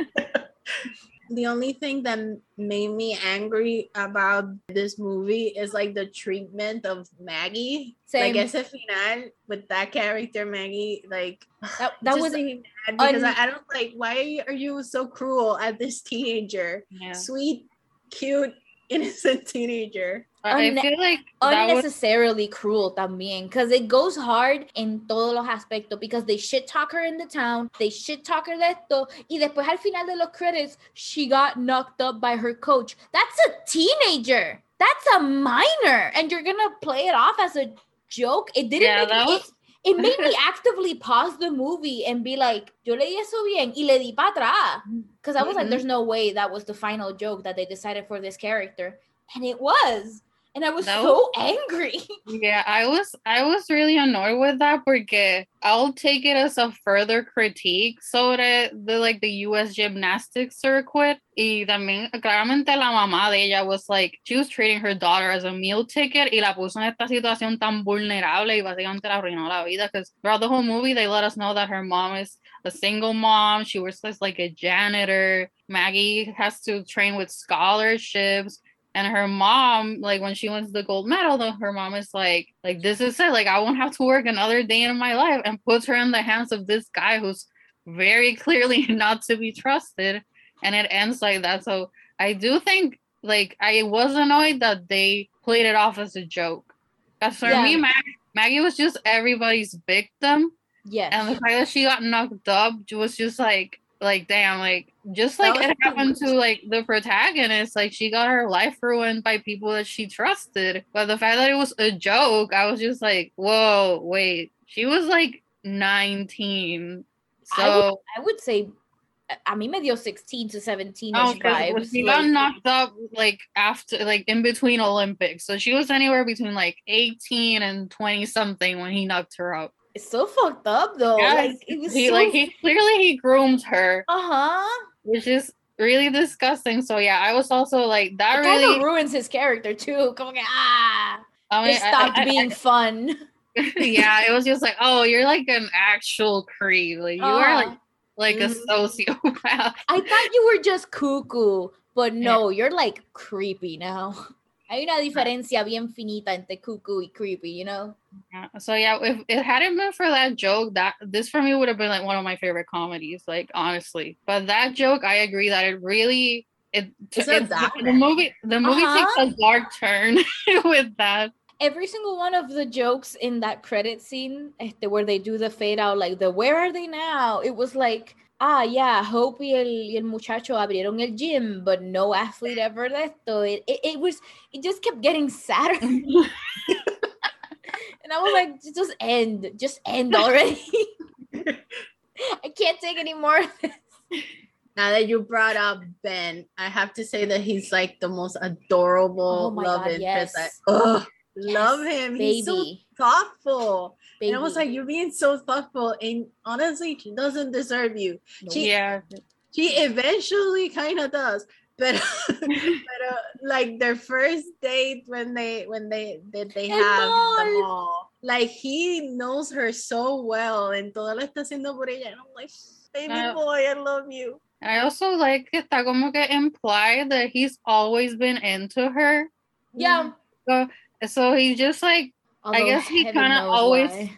Always saw her for who she was. Porque when she was like the sweet little gymnast that was kind of spoiled, he had a crush on her. And when she became like this full-on monster, he's he was still into her. So he clearly saw something in her that she herself didn't recognize, which I thought was like the sweetest part of the romance. That she was probably like, Why are you being so nice to me? Like I am like actively terrible. Like I have I call you twitchy because you have like a disorder and you still hang out with me and help me and go out of your way to be kind to me. So I feel like that was really beautiful. Like I don't I am not a fan of the The of, like even if it's gender bent, like the like falling for the jerk thing, I I'm not a huge fan of it. But it didn't come off that way just because he knew her from before. So he was like, I know that this is like kind of a shell that you're like a wall that you're putting up. Yeah, Like, todo I- el trauma que she hasn't Yeah. dealt with. Yeah, he was like, I want to find the the woman under the, all the trauma, and I thought that was really sweet. so much trauma. This Yeah. movie starts bold. I, I, I, I feel like it, she's a very interesting character in ese sentido because she, she just has so much unresolved trauma y tú lo, like you notice it, like La and- and película empieza going- con trauma. Just she's literally masturbating to herself. Mhm, En la primera es- that that that was a bonkers way to start this movie. yeah, that was so it goes bonkers. hard. It goes hard. Like respect to that. I have to give it my respect because I remember cuando it pans out and you see what she's doing. Y yo hice, yo estaba sola en mi casa. Y yo hice, I was like looking over my shoulder, like "Oh, nadie puede verlo, ¿verdad? I don't know, Gabriela, if you have seen It's Always Sunny, Yeah, but a character that really remind me of Dee. Yeah, me too. yeah, And it's like the, those type of characters who have like so much issues and trauma that they don't deal with, and you just keep on moving on forward through life. And they don't notice, but like everybody, like el papá, o sea, cuando el papá le calls her out when She's- she is on she's her stealing- nostalgia trip, Oh, it's like yes, everyone sees this, but you know, but her. Mm-hmm. Yeah, but also the dad, the dad, the town, everyone was coddling her. O sea, como tú eres Yeah. una mujer que lleva 10 años con su uniforme de la Olimpiada and you don't say anything to her, you're not like, you are insane. Like, you should get therapy. This is not normal. Like, live your life. This you is know? manic behavior. Yeah, like, like, like, no Very manic joke. No joke. Like, nobody said anything to her. Like, honestly, even in like, even if I wasn't friend with friends with her, if I grew up with this girl and I saw her still wearing her gymnastics uniform, I would be like, "What is wrong with you? like, what are, are you okay? Do you need to talk?" It was, it was crazy. It was really intense. Yeah, for a comedy, it really had a, like an intense drama because Sí, she's like a woman who is literally manic throughout the whole the whole hour. Yeah. I feel like that's that's something that might have been lost in the criticism because people just assume that she's an asshole because she's an asshole. Cuando hablando claro, her assholeness is a trauma response. It's just a very thick trauma response, you know? So it's a little bit hard to swallow. Y hablando claro, this would have been hard to swallow either way, whether it was a man or a woman. Pero you know how the critics be with their criticisms and their mm-hmm. judgment. You know, it matters more cuando es una mujer. We can't, we cannot stop. t- We cannot continue this conversation sin hablar about that sex scene. I don't know where to begin. I don't know where to end. I don't know how. I don't know who I was antes de esa escena, and I don't know who I am después de ella. You know, there's a good Okay. scene to, to, like- to like explain like get something, you know, get sex scenes could could also be non-erotic and just like have different things to explore because this was like slapstick. This, Yes! this, this It was was, like Looney Tunes going at it. literally I like seeing it. I was like, esto es como, como ver un sequence de los Looney Tunes or de los Three Stooges, physical comedy, like to the extreme, but they're naked. It's like chef's kiss. Okay, so okay, so to to give the a los estudiantes como que context, la protagonista está entrenando a Maggie. Hope está entrenando a Maggie because she thinks that there's a huge inheritance inheritance in in it for her. Y por eso es que lo está haciendo. And then she finds out que that was all a lie on her dad's part, que su coach fenecida no le va a dejar un montón de dinero. Así que básicamente está entrenando a la muchacha que la va a reemplazar y todo el mundo se va a olvidar de Hope y van a hablar de esta muchacha. So she feels trapped and she does what a lot of people do in that situation and she self sabotages. She has something really good going on with Ben, Uncle Ben is saving himself for marriage which is re- so which is driving her a little nuts, but she's respecting it.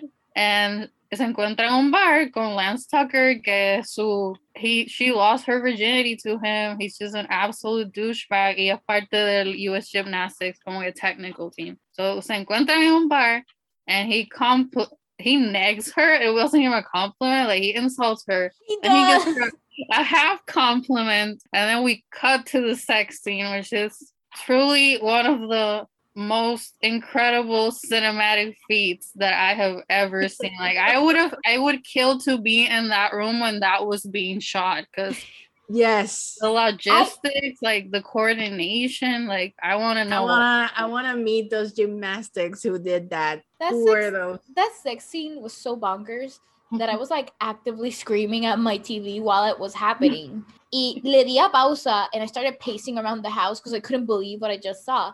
Y yo vengo donde José, que ya había llegado de donde estaba, and he was playing like in our office, he was playing some video game. And I was like, yo acabo de ver algo intenso. Y él me dice, sí lo sé, te escuché. And I was like, you need to come with me right now. And I showed him the scene out of context. And I thought he was just gonna be like, ah, exagerando. But as the scene progressed, he also started going monkey brain como yo, empezando like a gritarle al televisor. It was magical. Esa es la única reacción que tú puedes tener en esa escena, como que I knew about the scene. Yo leí entrevistas because that was what everyone was talking about when the movie came How, out. how can you not? So- I knew about the scene. I knew it was like an insane, like the most athletic gymnastic sex scene, and that it was ridiculous. And then when I saw it, I was I had to rewatch it. I was like, Joey correctamente, or were they 69ing while he was doing push-ups, or what was going on? I was like, did he like do like a bald flip over her? Yo estaba, yo estaba como que how is this pleasurable? Like, how could you possibly build up to an orgasm doing all of this? Y yo terminé la película, fue donde mi pareja, donde dura, y le dije, I just saw the craziest sex scene of my life. Y también showed it to him without context. Acabó. Oh, and he just looked at me and he was like, ¿qué carajo yo acabo de ver? Y yo como que, I know, like I couldn't have, even if I described it to you, you wouldn't have been able to imagine how crazy this scene is. Like it's, I'm pretty The- sure you can find this scene on Pornhub, you guys. Just like beta, métete a Pornhub rapidito or the porn website of your choice.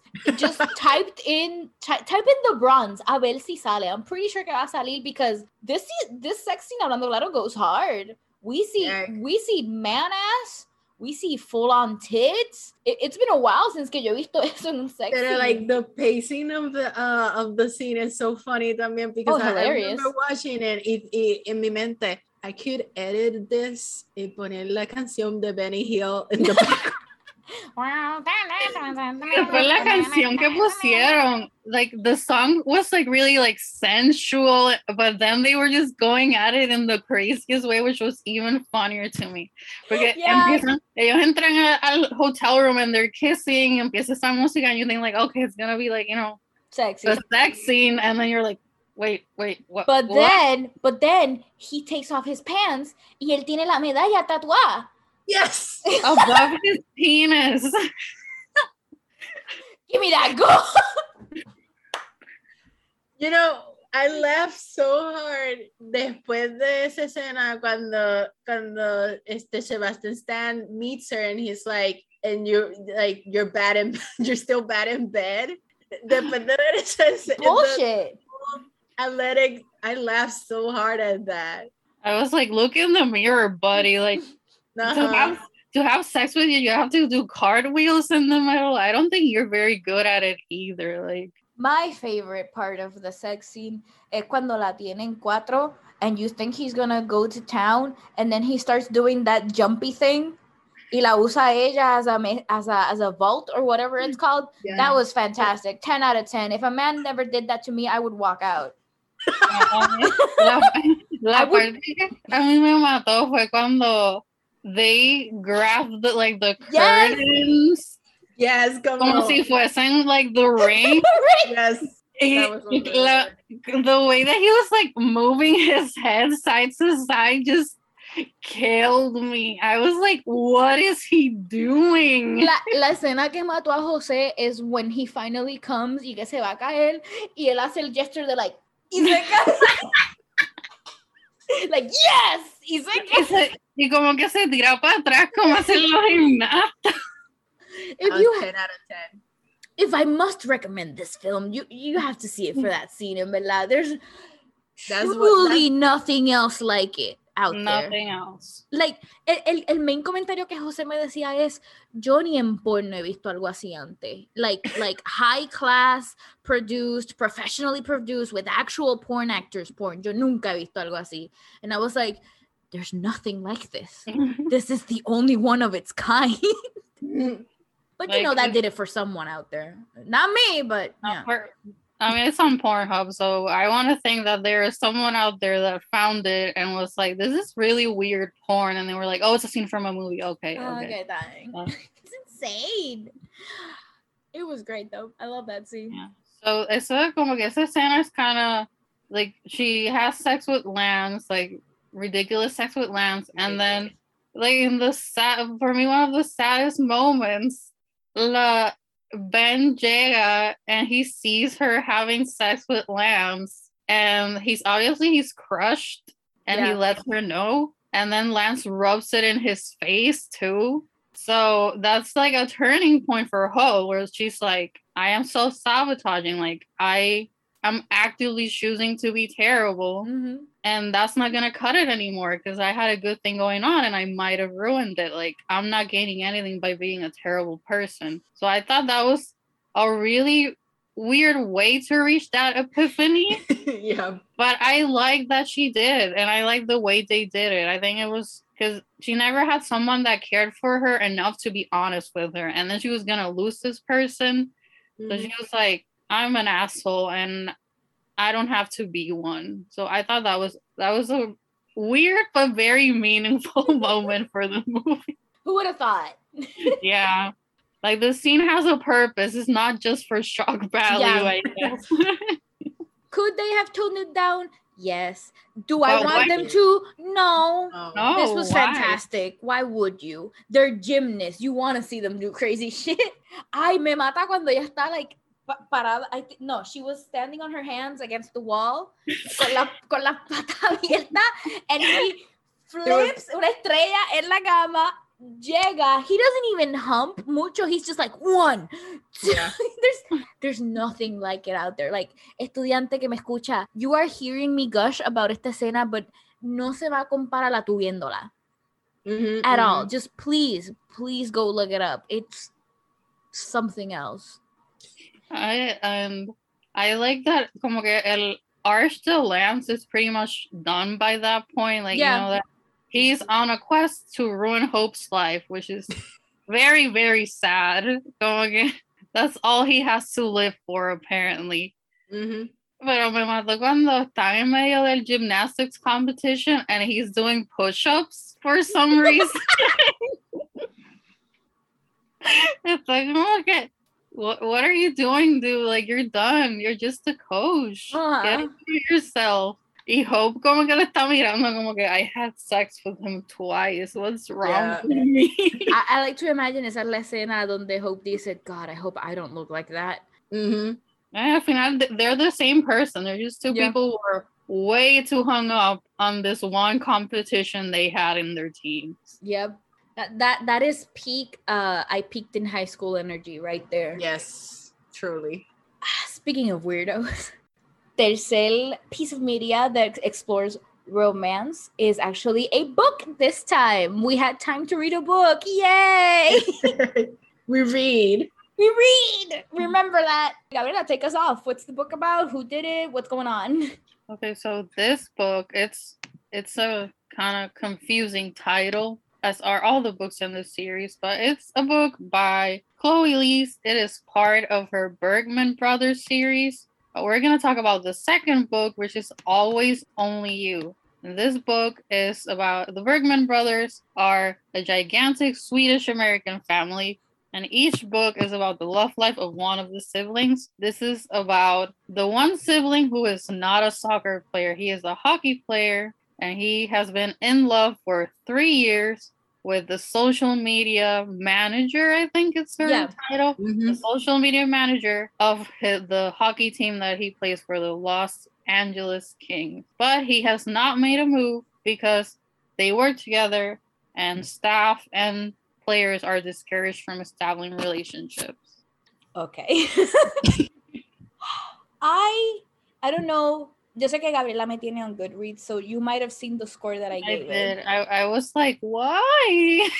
I gave it a two. I gave it a two out of five. I will explain. Habla tú. Yeah, I will. La will. última vez que hablamos, tú dijiste que le iba a dar el 3. I know, but the more I thought about it, I was like, mm.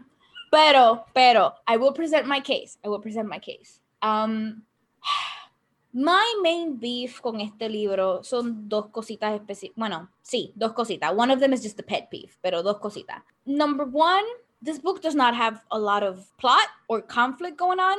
It's just a big ride. And I feel like we needed un, I feel like this book needed un rewrite ma un, un, un draft revision ma because there's a lot of meandering going on en algunas partes y hubo una sección del libro where I kind of started skimming because I was like okay okay we kind of already talked about this que sé yo qué I feel that had a very easy solution though to the end of the book they have a really big fight and that fight was good but I feel like it was misplaced Yeah. it should have been más en el medio Yeah, it was. That's I, far I along. totally agree. Yes, because cuando ellos empezaron a tener that big fight, I was, yo miré el percentage, porque yo lo leí en Kindle.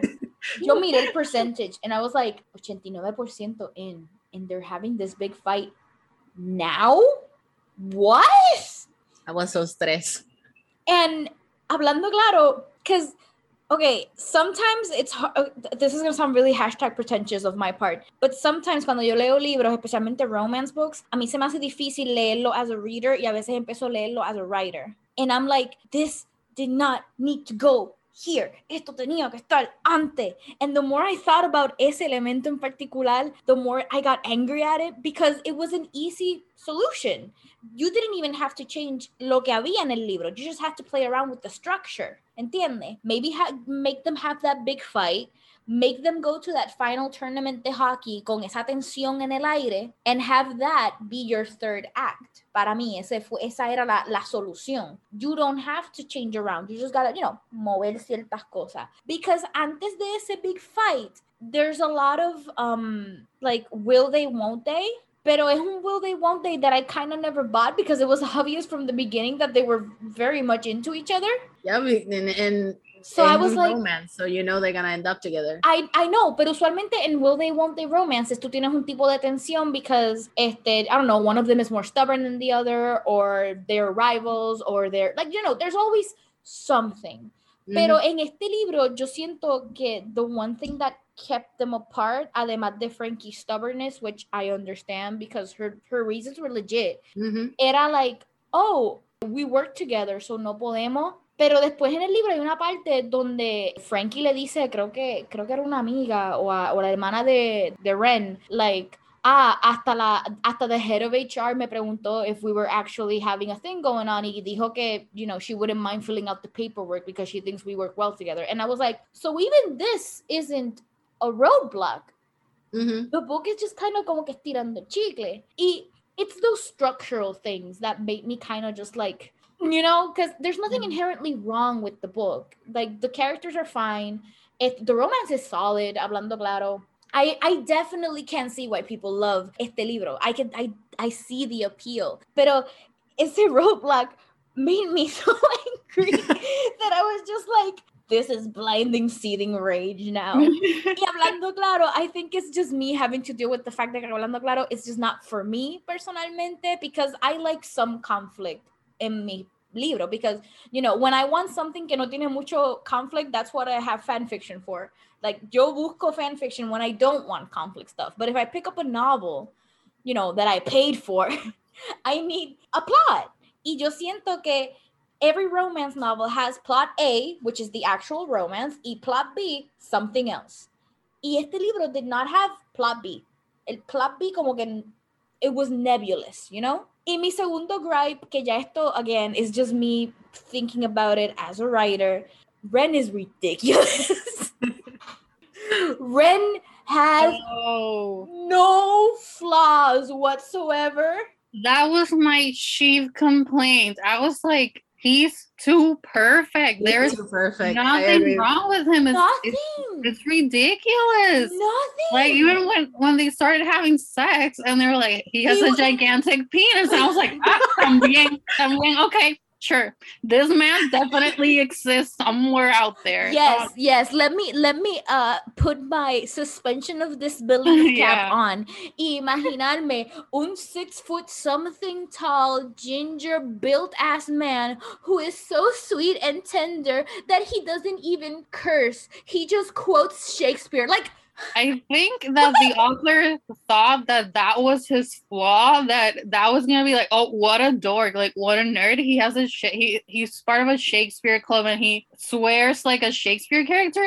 But as an English major, I found that incredibly endearing. Like, I was just like, what a dork! I want to kiss him. So Uh-huh. that's, not, a flaw. That is not, That's a, flaw. It No, irked I me like- I so remember- much. Like, yo terminé este libro primero que Paola. Y yo, like, I didn't even give a shit que Paola no había terminado el libro. Yo le envié un voice de like tres minutos just complaining about how ridiculous Ren was. Because I was like, there's no way que someone sat down, wrote out this character, y decidieron just ignore negative traits. That's insane to me. Like, even like he's a redhead and she loves redheads. Like, oh, what a coinky No, when, when I was reading this book, yo le estaba enviando mensaje de texto a, a Dariana with the same complaint. Like, he's too perfect. And I was thinking, like, there's so many conflicts that you can do with him that, that it's insane to me that you're not doing, especialmente cuando él está diciendo that the reason that he doesn't curse is because he is aware that his image is a role model to kids and shit and, and stuff like that. And I was like, tú puedes estirar eso y hablar como que él se siente like he cannot be himself because he has to always project an Mhm. image or a persona or something like that que le impide como que be who he is or something like that. And I was like that was not touched. It was like there's conflict there. Like yo, le- yo le estoy enviando un mensaje a Adriana with like momentos donde podrían estirar el chicle con conflicto y yo this could just- happen this could happen They just did not. They just did not. Like, a mí, uno de los que me vuela la cabeza es le, like, Ren is so sweet and he's so perfect and he's so woo, woo darling de que he doesn't flirt with the women who throw him themselves at him at games, Nina. He ignores them because he only has wives for one person. Like, Oh, but and he's like he's a late bloomer, so he's not aware of how hot he is, and he's uncomfortable with the attention. I was just like, vete pa'l carajo. like like, like he plays hockey and has never like physically hurt anyone. Mm. He doesn't like to start fights because he likes hockey for the game itself. For the gracefulness. I like I had the same complaints about the book. Like I gave it a four on Goodreads, but it was actually like a 3.5. Because a three felt too harsh, but it's also because this book is very near and dear to my heart because my partner is autistic and I am chronically ill. So there were a lot of moments where I was just like, this is this is oh, it's like this is so cute. And even I think that we have the grumpy sunshine dynamic.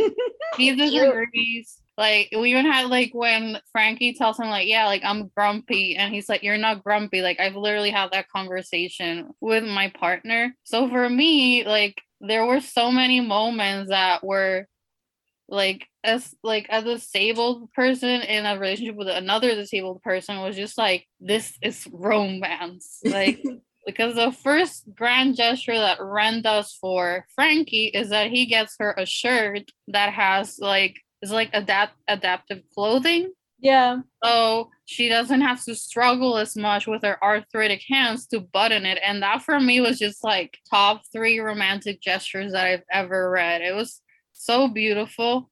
And the fact that he's constantly doing these gestures and showering her with attention and she has no idea that he's deeply in love with her. That is exactly what being in a relationship with an autistic person is like.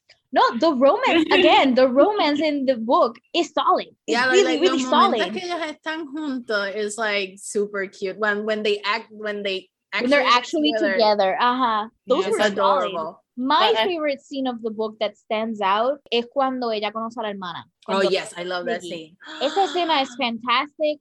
Esa fue la escena that I was like, you know what? Maybe I am being too harsh on this book. Let me because it's it's it's so well handled. It's so beautifully done, legit. Cuando ella le dice like, do you miss being hugged? Do you?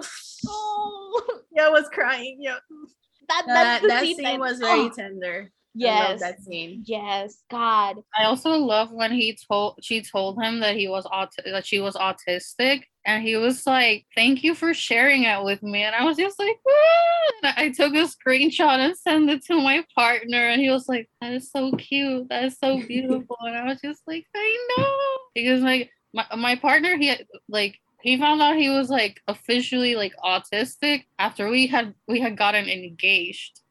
Mm. But there are a lot of moments in our relationship where I was like, oh yeah, like that was the autism. And the yeah, just the fact that I feel like if she hadn't been autistic, it would have been just like ridiculous for her not to realize that he was in love with her. You would have Mhm. been like, like, why are you so dumb? Like he's showering you with affection. Yeah, But it's completely realistic that an autistic woman is just gonna be like, he's so nice to me. Like, what a great guy. And!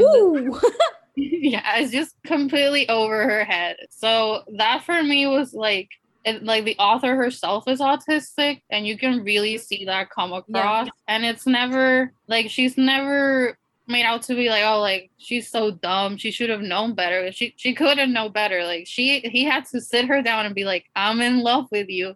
Not she was not gonna catch on. Like I got a cork board. Here's happen. why.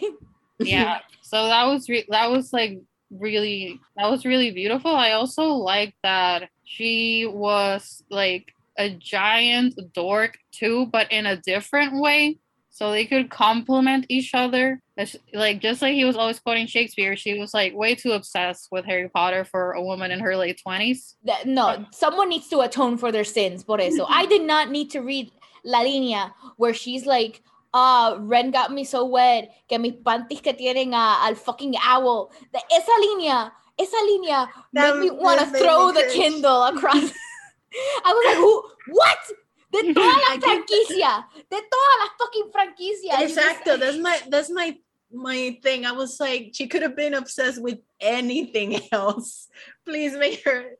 Uh, Ugh. it, it does fit because she's like someone who grew up like an autistic person who grew up when Harry Potter was like Yeah. at its peak and No, I, under, I understand it makes sense. like any autistic person will tell you that you can't like special interests that's like a lifelong commitment so even though like the book acknowledges that Jake like J.K. Rowling is a TERF Yeah. it's still like really important to her it's like a big source of joy but it was just like when she was like exchanging spells with with Ren's brother I was just like oh this is so dorky like This is too can't dorky even for me.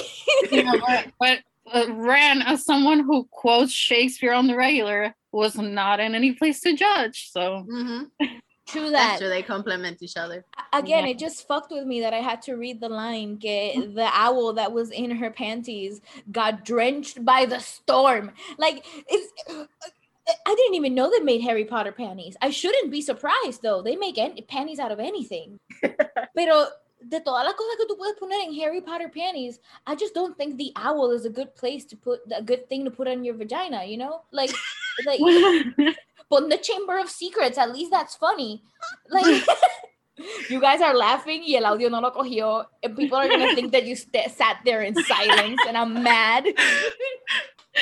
I think like uh, I was also thinking just like Hogwarts, just like a picture of Hogwarts, and maybe it's like Ah. raining down on Hogwarts. Uh-huh. I don't know. But the owl. Oh, and we forgot another thing that's like super like perfect and precious about Ren is that he's a virgin. Okay, He's a okay. 25 year old virgin, but he's also pretty great at sex. okay, That's Okay. it. That okay, que no, que no Okay. hubo un learning curve was insane. okay, okay. Hear me out. As someone who is writing a male character in his 30s who is also a virgin, I feel like I cannot judge it. Pero But there has to be a learning curve. That's- that I know.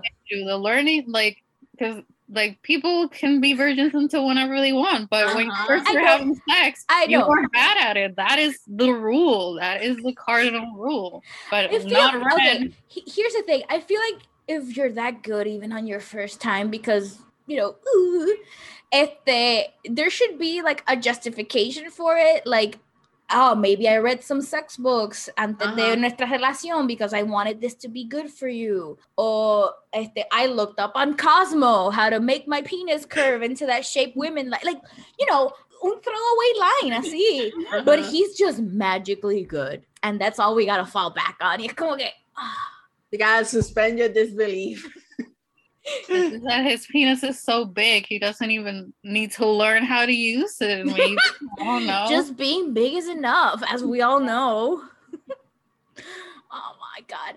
Este libro, cada vez que tenía una escena sexy going on and I was getting into it, I was like vibing with it. I was like, okay, Mhm. okay, yo veo pa dónde vamos. She would mention her fucking Harry Potter panties again, and I would just could not let go. I was like, again, just wear normal underwear.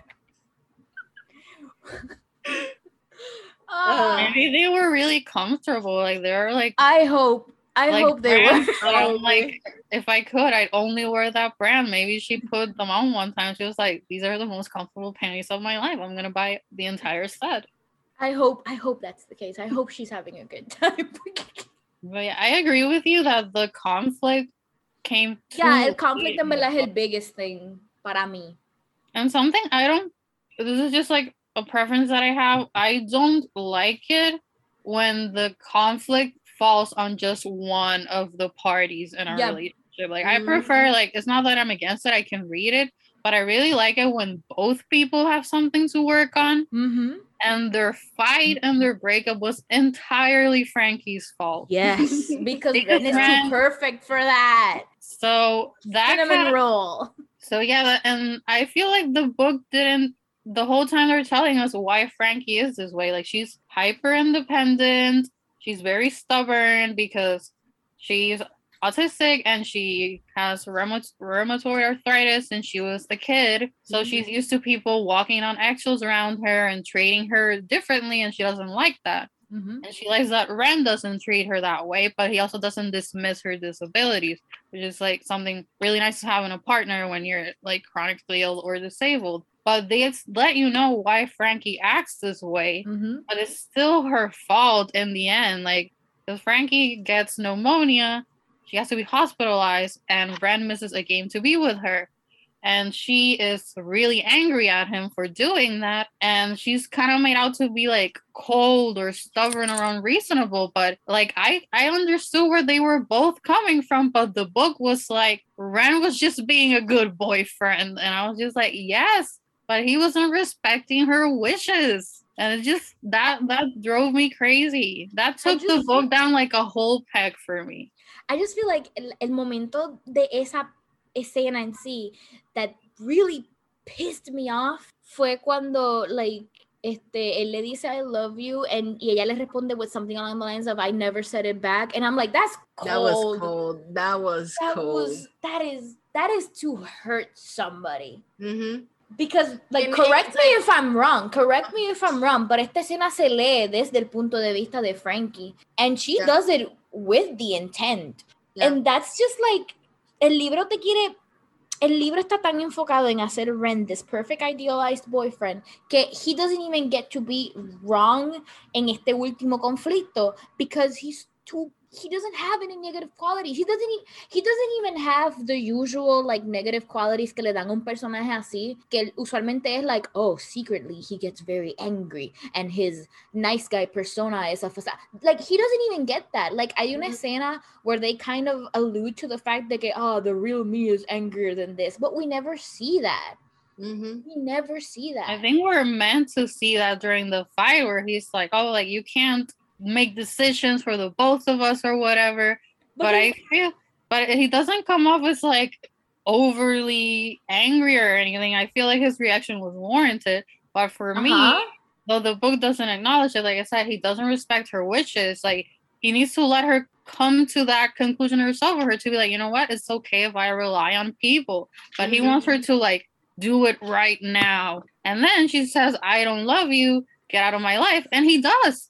And I was like, Yeah. fight for her. Like, what the hell? She's in the hospital and you're not gonna show up to her house every day and leave her a home cooked meal or something. It's just like, that okay, was like like I'm out. Y es como que, wow, like you waited for her for three years and you just bounced after the first fight, but the book never calls him out for it. I called him out for it the entire time I was reading, but the book is never like Ren is a quitter and that's his flaw. No, it's never acknowledged. That that was insane to me that the resolution of that fight was him being like I'm gonna give you space for you to like realize your mistakes. Y qué sé yo cuando ella dijo like I never said I loved you. Like that is something to como dice Dariana to hurt you. Y tu reacción no fue defensiva fue como que eh, understanding. And that doesn't make any sense to me. Like hay una before ella dice eso, ella dice, ay, te- tengo miedo de que you're gonna resent me. Yeah,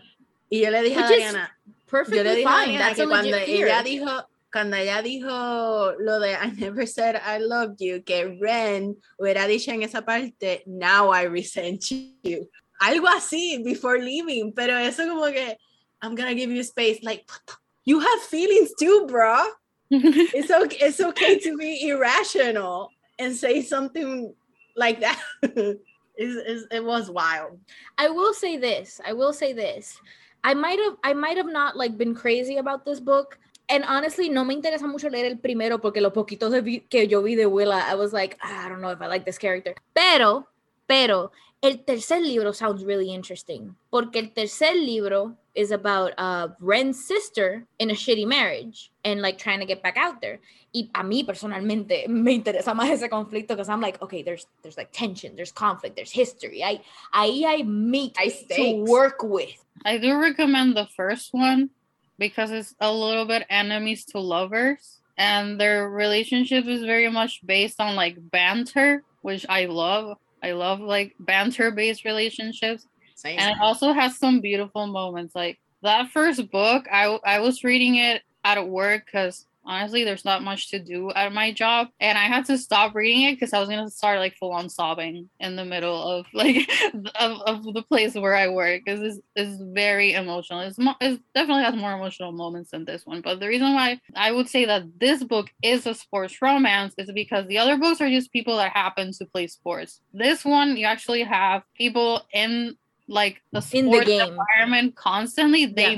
met because of the sports. You they describe the matches for you, the outcomes. Like, uh, like I found it really funny the scene where Ren calls a, like a rival a eunuch, and turns out that the guy is actually missing a testicle. Yeah. Like, did they give us like those little moments during the sport that you don't get in a lot of books that call themselves sports romances, and I would argue that they are not. Uh, have you read all four? Um, I read three because honestly, the one about Willa's sister, I haven't read because I cannot stand her husband, and the uh, about uh about Ren's sister, I cannot stand her husband because he's a pretty prominent character in the first book, and I was like, I hate this dude. I hope she leaves him. I don't want to read how they get back together. That's fair. I was gonna ask you which one do you like the most. Um, I think the the last one, but Okay, the first one is also really good in my opinion. perfect. That went better than I thought it would. now. okay, disclaimer. Yo acabo de binge watch Ted Lasso in like the last 72 hours of my life. Este, digo 72, ¿verdad? Because, you know, I, I've unfortunately, I've have to go to work and stuff, you know, boring adult shit. So no he podido just like knock it out of the park en un día y pico. Uh, so I have inhaled esta serie like a line of cocaine in el baño of a dimly lit club.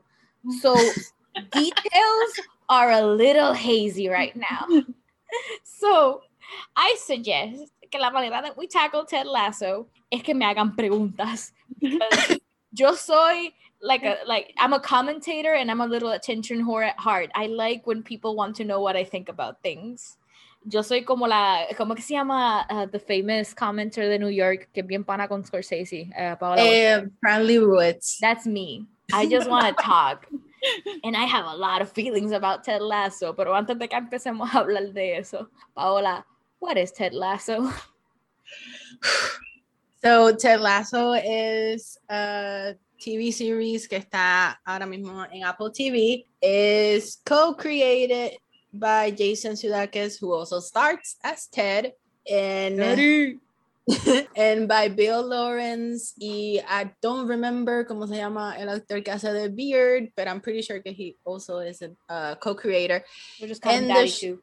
And the show is about how Ted Lasso is a football coach in the US, the other football, mm-hmm. and he gets and he gets hired by Rebecca that makes oh. the brain go brr, monkey brain. that gets hired by Rebecca to coach yeah, a football team in the UK, but he has no experience at all just his philosophy of optimism. And yeah, that's basically the show.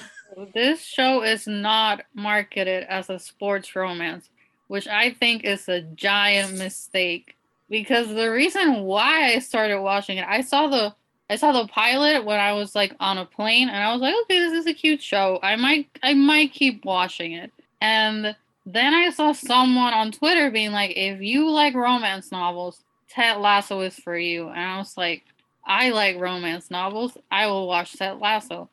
And now I love Ted Lasso so much that when this season ended, I did not know what to do with myself. Like I literally had like a small existential crisis because my weeks were being driven by the possibility of Ted Lasso at the end. And this is full on a sports romance because you have all the elements, you have a team, a bunch of who are all friends amongst each other. You have characters that fit all the archetypes to a T. You have a lot of budding romances, Yeah. a lot of different types of relationships.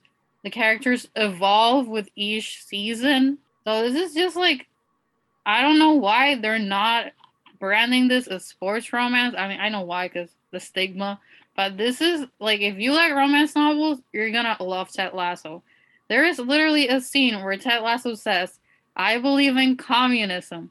Rom communism because Ted Lasso, the character, is a romantic comedy fan. And there is an episode, I'm not to tell our students which one, that is literally just a 45 minute homage to the most classic romantic comedies. I So if that. you don't like sports, if you don't like soccer, it's okay. It doesn't matter. I don't either. I don't understand the sport. I know about as much as Ted Lasso about it. Mhm. I I, I get I get excited when everyone else on screen gets excited, Yeah. and that's where ah yeah, yay! it's like they did it, whatever it was they had to do. They put but the ball in the net. It's like the only thing I understand is the goal. uh, watch this show. This show is like comfort food, but if your comfort food is just like the most expensive dish at a restaurant, like this is this is gourmet. Like What this a is great metaphor. yeah, like you're gonna feel great and you're gonna feel like you have great taste for watching it because it's legitimately a great show in every sense of the word. And then you'll The get a little pain so in your good. chest, just a little one. Mm. This It- this is like one of the most solid writing teams I have ever seen on a TV show ever. incredible, Yes. incredible I, writing. I- like usualmente writing teams siempre dejan algo slip up or algo that they don't touch on back again. Eso no pasa en Ted Lasso. It's insane. No, like rewatching la serie para este episodio, I was telling Dariana like que me di cuenta how meticulous the storytelling is and how the writers like tenían todo como que planeado because a veces tú ves shows y tú te das cuenta how uh, like a veces los writers ponen algo y no, no lo tocan later on or inventan una situación que no es que se nota que como que no la habían pesa- pensado al momento sino later on. Pero cuando you rewatch Ted tú te das cuenta que like ev- everything every beat is there. It can like it's it's being like developed as the as, as the series goes on. I think maybe we should start with Roy. We have to start with Roy. He's here, he's there, he's everywhere. Roy Kent. I I Roy fucking cat. I can't remember the last time I was so deeply in love with a fictional character. Roy Kent, by the second episode, I was like, I It's would die for this man that does not exist. Like I You know- told like, my partner, I'm like, I'm sorry, I am also in love with Roy Kent. I hope that you will accept this because he is just amazing in every way. you know the actor who plays Roy Kent, because it's Brett, Brett, Brett Goldstein. He is part of the writing staff, the Ted Lasso, and when they were writing this character, he was like, "I want to play this character. Like I understand the the emotional truth of this character because I'm also always angry all the time, and it, it's just." He, he it, I, I am so glad que le dijeron que sí because he didn't even like él no audicionó para, para el personaje. He just was very bold and said, I want I want to do it. Y lo dejaron like do it. He's And- so great. He- He's I so- can't I can't imagine anyone else doing this role. No. I can't. I can't. Nobody looks like him. like I, yo le decía a Adriana, he just looks like a 70s actor that's just time travel to the future. I Yo, thank you. I'm And thank you tired. for not not shaving your hair. I so mismito iba. I don't I don't want these boy chests on, on Hollywood. Stop waxing your men. Let them be hairy. That is what that is what we want. That is what I want personally. Me cater to my taste. I just don't. I can't even like his voice because Roy Kent is a character that you first meet him and he's like rough around the edges, doesn't even cover it. He's like he's like uh un puerco espín upon first glance. O sea, desde su aspecto, su voz, his attitude, it's just like you're like this is gonna be like the bad boy or something, or he's gonna be like the jerk of the show.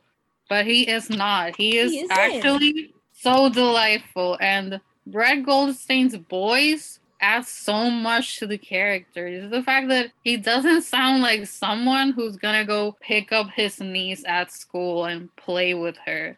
Like, I'm, I'm just, I, I can't believe that he wasn't the first choice for it. Like, they weren't like, hey, you want to write on this show and play the character? Mm-hmm. like, who else was gonna play this role?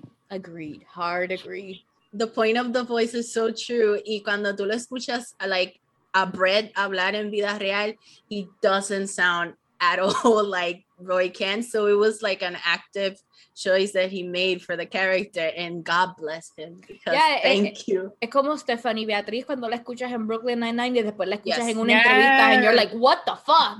It, Esos son dos personas diferentes. mhm. I love when actors make choices like that because Yes. it, it, shows that you're thinking about the character. Like, The character is not an extension of you. They are their Mhm. own person.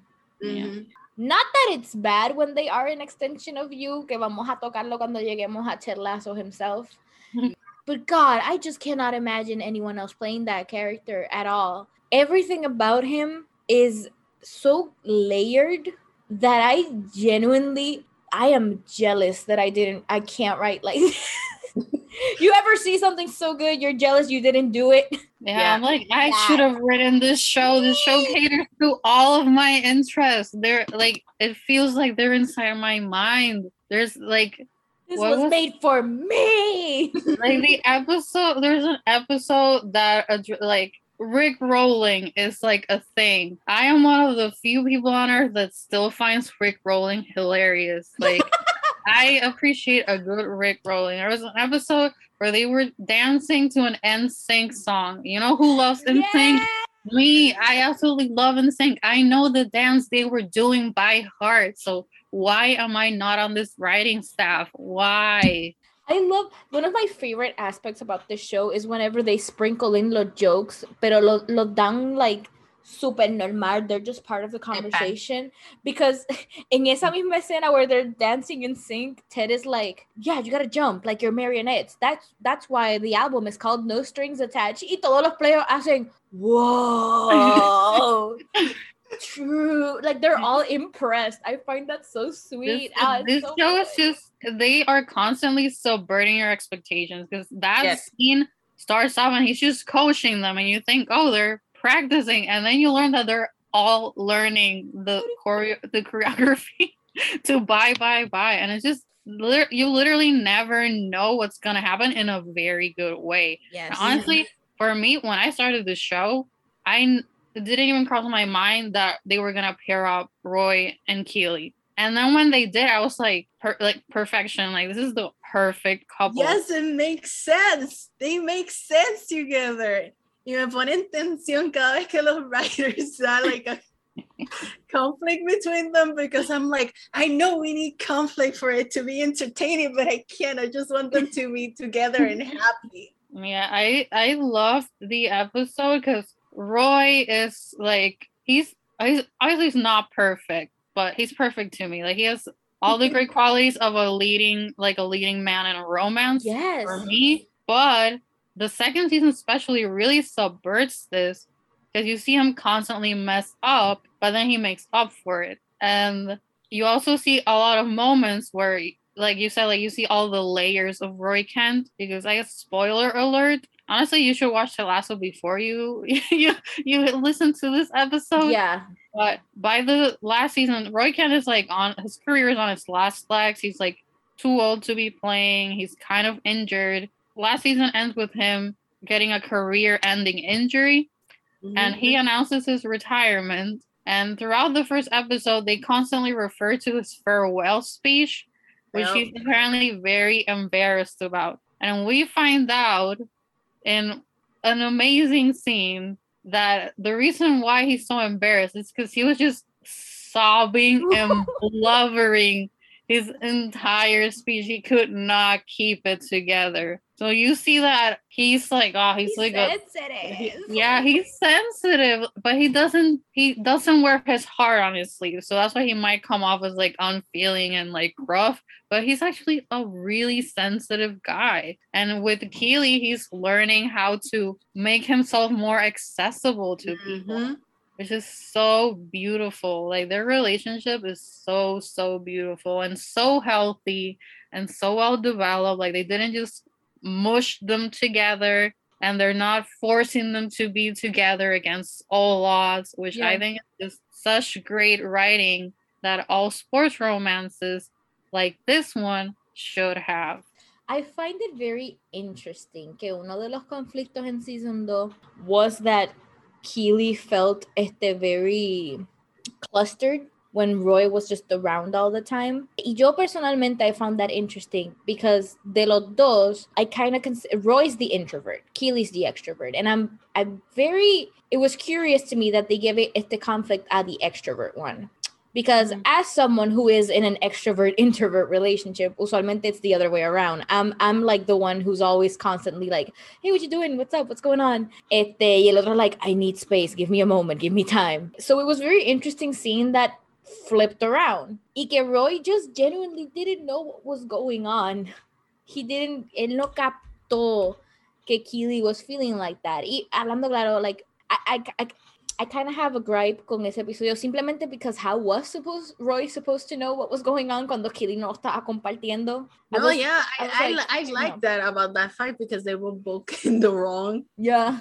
Pero esa, esa fight broke my heart because Brett is such a good Oh, actor. so good. and he shows like like momentos vulnerables like que pasan from his face like for a second but you feel it like when they, they are fighting y es como que conecta los dots and he's like that's what you be talking like other people about me. That broke my heart la forma que la, que la mira because it's like oh. But Para hacer- also, Oh, he sorry, makes it about like he it's kind of a blow to his ego but then he has a moment where he reevaluates himself and it's like totally normal response. He gets defensive about it and then he mm-hmm. thinks about it and he's like you know what? I get what keely's trying to say which i love because he wasn't you know like perfect like ran and automatically was like you know what? I'll give you your space babe. But he Mhm. also wasn't like oh you don't like having me around? Well we're over. So i really like that he had his like his first instinct was like you've been telling people this instead of me. That makes me look bad. You make me feel like like a jerk. And then he's just like okay i see where she's coming from and i'm gonna address it i'm not gonna get hung up on how she didn't tell me from the get-go it's just a very human way to respond to these kinds of situations but it's a mature way like Mhm. Yeah. it would have been ridiculous if he from the start had been super understanding because Yes. who he is as a character Mhm. I also really like it that fight wasn't like but si, si esto fuera like a bad show, eso hubiera sido like a breakup fight. Yeah. Y, y de- eh, hubiera habido como que un storyline where they get back together again. But it was just like a normal fight. In the Uh-huh. other day, Keely, Keely acts like we're still together, but we are in tension because Mhm. of fight. And I was like, that's interesting because another bad show would have made that like a end relationship fight. Yeah. And I was like, smart. Yeah, it's it's ahora que tú lo dijiste, it is kind of bonkers que we are so used to the fact that esta escena would have ended the relationship in any other shitty ass show. Yet the show was just like, okay, put a pause on it. This is just something that couples go through sometimes. Mhm. yeah they It's just perfectly understandable. the second season they're just going through stuff and and some of it is heavy stuff like the when like Keely tells Roy that her ex told her like he's in love with her. And when Roy confesses that he was flirting with like unconsciously flirting with another woman and they talk about it and like I said in another like you said in a badly written show that would have been like it's over. But they have like a moment where it's like things are getting serious between us and they're getting complicated. We're being honest with each other which is so great because i cannot stand media where relationships are built on lies and lies are like just like put shoved under the carpet that's why i hate crazy rich asians i am I one of the few it. people that hates that movie because their entire relationship was built on a terrible, terrible lie. But I digress. So I just love that they're honest with each other and they have difficult conversations and they process these conversations. And at no point am I fearing that they're just gonna end it. Yeah. It's more curiosity about how they're gonna resolve it. Yeah. How I they're gonna that, deal with that- it. that's too. how the show, como tú dijiste, que este show like subverts expectation. That's how the show does it because todas las peleas que ellos tienen, they actually talk about it and have like a conflict of the resolution and they're honest with each other. Porque again, otro show, Keely no le hubiera dicho nada. Yeah. And I like que en esa escena where they're confessing things to each other, they actively thank each other for being honest with the other. Like, thank you for telling me that. I appreciate that you told me that. And I, I that's important. You have Mhm. you have to like cualquier otro shitty ass show would have made this a big secret que hubiese explotado en el season finale. Yeah. Yes. Y el show no espera ni siquiera un episode. They're just like, this happened. It was Mhm. it was shitty. Oof. They're very they're great. I don't want anything to happen to them. Like No, I like- just just just be happy. Just be happy. That's all I want. Before we go, before Let me watch to- them have sex. before we go to another character, I just want to say that, uh, to highlight how well they develop Roy in la- his relationship con Phoebe is so amazing. And Incredible. siempre me recuerdo, I always remember la escena where Roy goes to, to este, la escuela de Phoebe. Phoebe is his niece to deal with the fact that she has been swearing a lot because influencia de él, because they always are hanging out around together. But it's like the scene that they have afterwards when they are in the car. Oh yeah. That scene made me cry. And he's like, he's being so sincere and honest with her, which is so rare to see like an adult be like that honest with a kid. And he's he's not treating her with kid gloves. He's like Mhm. being a and he's telling her like his fears. Like no, no parent does that. Well, good parent should, but uh, almost like no parent does that porque es como que ser humilde y admitir that you're not sure what you're doing. And he tells her like, I'm afraid that I am infecting you with the worst parts of me.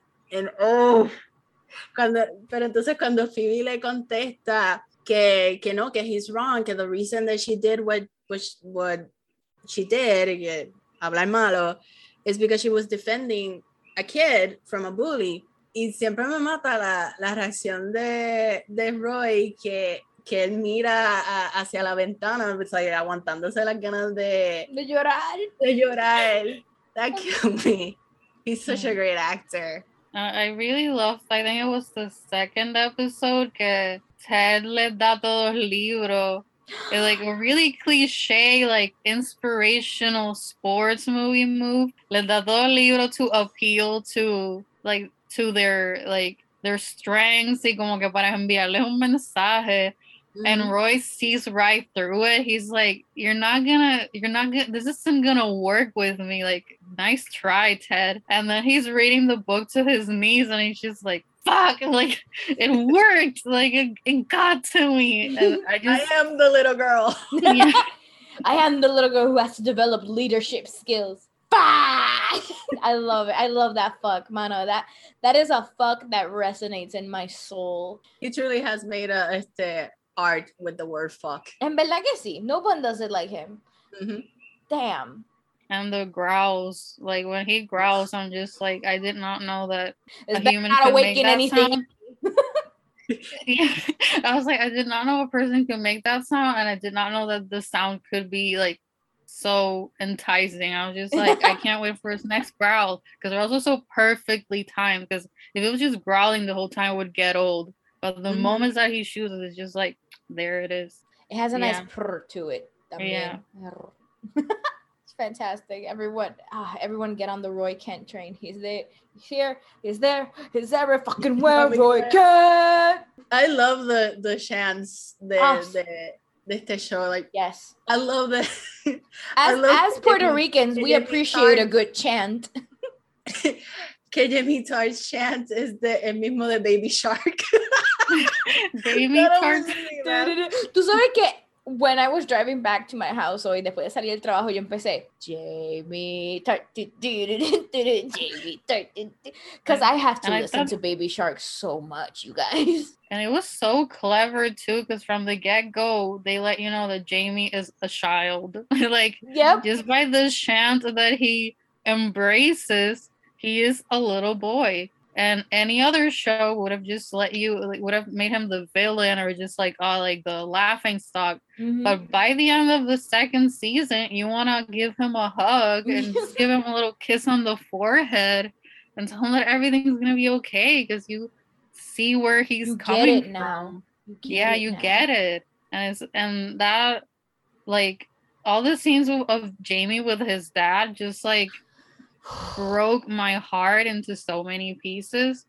And I was afraid that they were gonna really stretch that out for the rest of the show. I'm so glad that he's gotten to a point where he's just like, I need to overcome this. I need to grow up because Mhm. my dad, like, I'm an adult just like my dad. I'm not a little boy anymore. Mhm. And I just thought that was so beautiful. And the way that he's, his relationship to everyone else has developed is also really incredible to me. Just like there are, well, there's one character that I hate with a passion because of the season finale.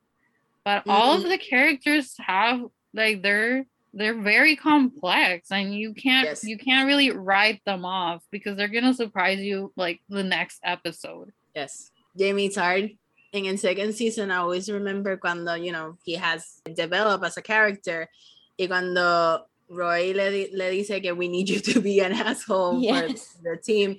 I always remember his reaction, like the way that his shoulders go uh, down when he says, I have to be a prick again. And yo, what?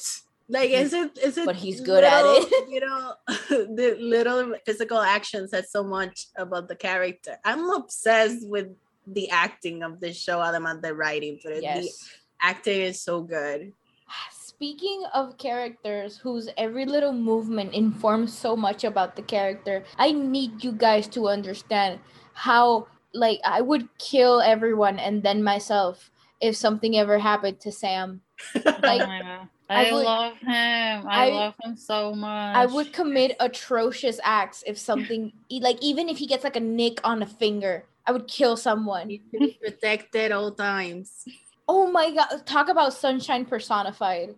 Oh my god, yes. Ah, like if Roy is the ultimate alpha hero uh, of a romance novel, Sam is the ultimate beta hero for a romance novel because he I is agree. the cinnamon roll. He is the sweet. He like you. His negative flaw is hablando claro. Naivete. He's very naive in algunos aspectos. Right. That's his negative character flaw. He's 24. He's he's a Yeah. little baby. Like He's so 21. young.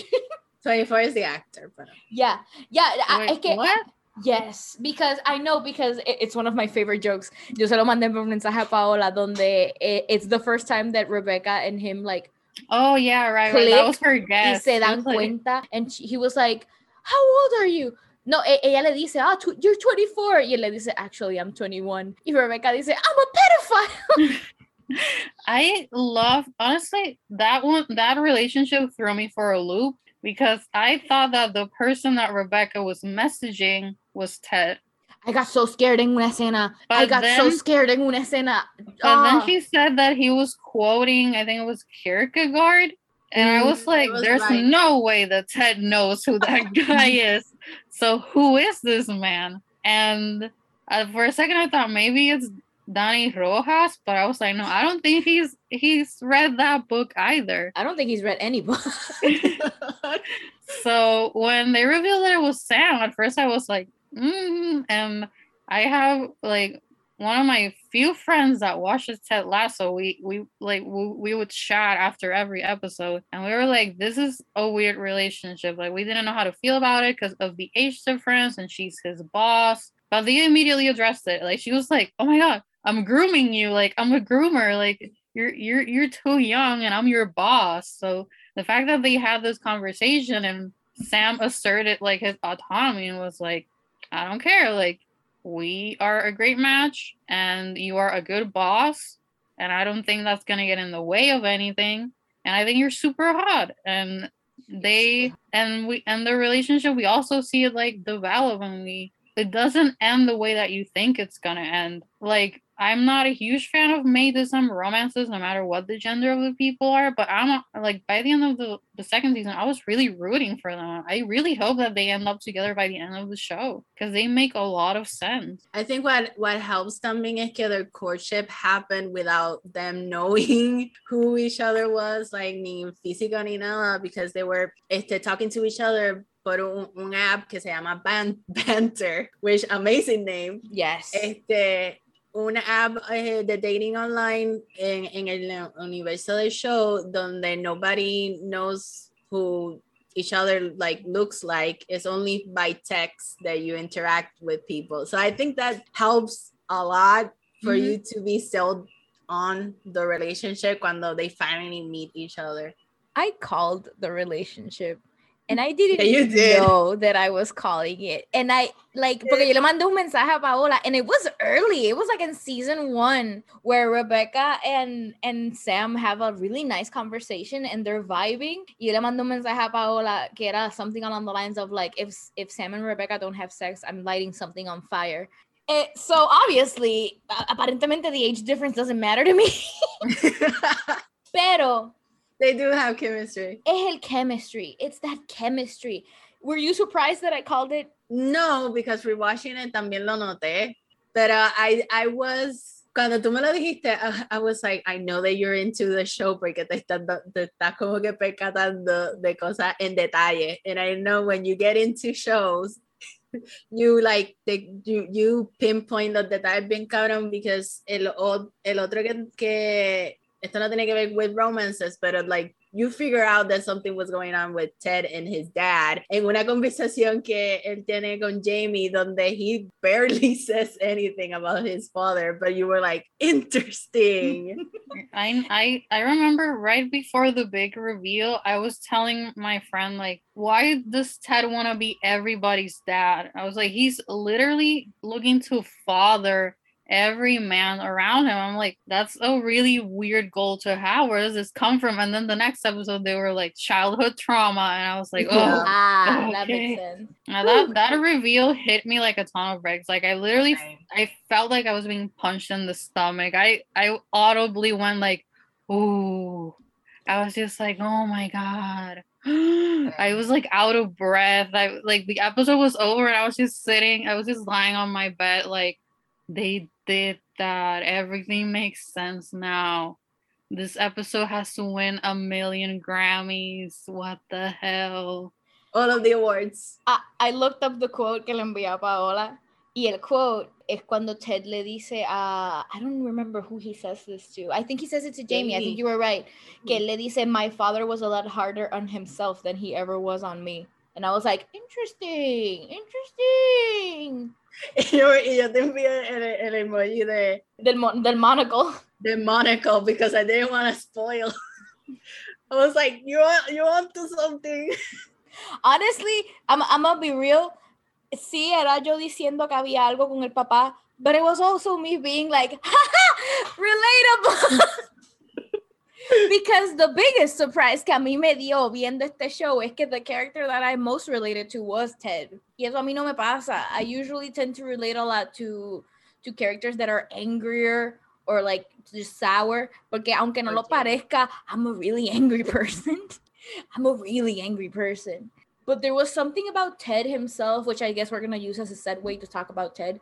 There was something about him that cuando yo terminé Season 1, porque Season 1 yo lo logré verlo en una noche completa, que thankfully todos esos episodios eran media hora nada más. Eh, yo, yo like, le envié like five voices corrido a Paola being like, I am shook to my core.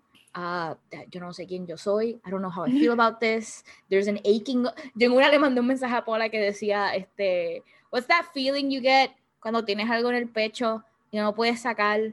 And she's like, anxiety. And I'm like, no, that's not it. Este, Y básicamente, I just, I found it very odd relating to this character. And as the season went on, I slowly realized why I related to this character so much. Y lo más probable te has dado cuenta que I tend to talk a lot y I don't really shut up en ningún momento y cuando hay silencio I get visibly uncomfortable and it was weird seeing that on screen and being like oh that's what I sound like a otra gente interesting It's a defense mechanism. You disarm people by always getting the space. Yeah, I like Porque también entonces eh, you have control of, uh, of the space también porque you're always talking. Very, es también a, esta Virgo tendency. True, true. I mean, Jason Sudeikis sabe. Yeah, he's, he's a, Virgo, Virgo también. Ted Lasso is like the he like I said, the show constantly subverts expectations and Ted Lasso subverts them in so many ways because from the get go, you know that he's kind of a a very goofy guy. Like the first thing you see him do is just like a really stupid dance that went viral when he was coaching college football. And in the first episode, he tapes a sign above his office that says believe. And you're like, like this guy is delusional. Like he's he, he comes off as optimistic to a fault. And you think like this is gonna like this is gonna be the end of him. Like he's, he's gonna get really disappointed by somebody and he's gonna be like, you know what, like no more Mr. Nice Guy. But that does not happen because this show is perfect. so like we said, like Ted never shuts up. Like I said, he wants to be everyone's dad, and he's always going out of his way to genuinely make other people feel good and make other people happy. And Ted partially moves to England away from his wife and son because his wife doesn't love him anymore. So he wants to give her that space. And when his wife and his son visit and he talks to his wife, he re- she realizes she's like, you know what, we've been apart and I don't I don't miss you. Like I don't need you in my life. And obviously that's not easy to hear, but he go he processes it and he goes through it and he's not like another movie would have been like, I'm gonna fight for her, like she's mm. my wife and I love her and I can't give up on us. But he's just like, okay, I get it. And part because he wants to make everyone happy. And he's like, if you're not happy with me, then like what I'm I'm not gonna put you through our relationship. And then we learn that Ted gets like really bad panic attacks that he's been hiding from everybody. And I really like the way that the panic panic attacks are depicted. Yes. On the show. Like the first the first one that he had scared me a little bit because I was like, Am I having a panic? I was like, okay, no, it's Ted, it's Ted. Okay, we're good. Yeah. It's just like the is the like the sound design for those scenes is really good and it kind of seems contradictory because you're like why is the guy who's always happy and doesn't seem to have a care in the world having panic attacks? And throughout the show you kind of start like they start peeling the layers off ted and the second season they introduce a great character who's the psychologist. They bring in a sports psychologist for the second season and Ted actively avoids her which is like a totally like a totally normal thing that people with no issues do. and he refuses to open up to her. He doesn't trust her and he's just actively resisting her and he's not a fan of her presence in part because now somebody else gets to make everyone happy in the in the club which is like honestly it's understandable like i I I struggle. I personally like I really felt for Ted because I do struggle when someone who who I have a really close relationship with starts finding the same things in another relationship. That always like gets to me. But I really like that Ted didn't make it everybody else's problem. Yeah. Mm. Because in the end, he is a good man. Like Ted Lasso is such a good man, and he's just trying his best but there's he has too much baggage that he's not dealing with. And i think a lot of not it's not often that we see like toxic positivity and like excessive optimism as a coping mechanism depicted. Usually when characters are like this they're that's just the way they are. They're rays of sunshine. Yeah. that's their purpose on the show. And we've rarely seen shows that question question this. They're like where is this coming from and we tell we see it and it doesn't mean that this is not who he is. He is a really positive upbeat person. He's really goofy and silly and he likes he deeply cares about the people in his life but he's doing it at like like as como que a su propio like to his own like he's detriment. harming himself. There yeah. Detriment. detriment. And i'm really excited to see how he achieves a balance in the next seasons and i think that his love interest is really gonna help him out with that. Who do you think it is? Are we all thinking? We we all think. Are we all thinking the same? Are we all on the same page? on his current love interest. I think that's gonna change, but I think that the person that he's kind of seeing right now is gonna help him with that because she doesn't believe in it. Sassy is just like gonna give it to you straight, no bullshit. So I think that, that she's really gonna help Ted realize that he's being dishonest in a way, and that's not healthy for him or his relationships. Because Sassy's literally I wish I had a friend like Sassy in my life because she just calls literally every single character out on their bullshit. And every time she appeared, I was like, Sassy, she's back, guys. Sassy's back. como la reacción de Keely. ¡Sasá! Yeah, en la reunión, en la culera. Yeah, that's literally me. Like every time Sassy's on the screen, that's just my reaction. Interesting that you said that because I didn't think Sassy was the love interest. Controversial opinion. No, I I, think- think I don't think she's the end game, but I think she's Yeah. gonna be really good for him. I think I think the therapist. I thought I thought so too, but then she left, and I was like, my ship, come back. I Yeah, think but- she's gonna come back porque yo pienso de que si if she was going to leave, leave, she wouldn't keep calling him. Y el show no hubiera seguido como que enseñar like her messages to him. So Mhm. I have hope that she's gonna come back because that really the relationship that Ted has with Dr. Sharon is not therapist and patient a type of relationship. It has crossed boundaries. Desde el momento de que before when okay, Dr. Sharon comes in season two to help Dani Rojas deal with a traumatic event. And como dijo este, Gabriela, like Ted is avoiding her until he can't, until he has like a very bad panic attack, and she helps him through it. But then in, in another episode, Dr. Sharon is talking with her therapist and they're dealing with the fact that she cannot get through Ted. Y eh, her therapist calls her out le dice que Love she that. is using her intelligence to deflect, igual que Ted usa his humor. And in that episode, where she had she gets into an accident y la persona que she reach out to is Ted. Y le deja como like 32 mensajes de, de, de voice notes.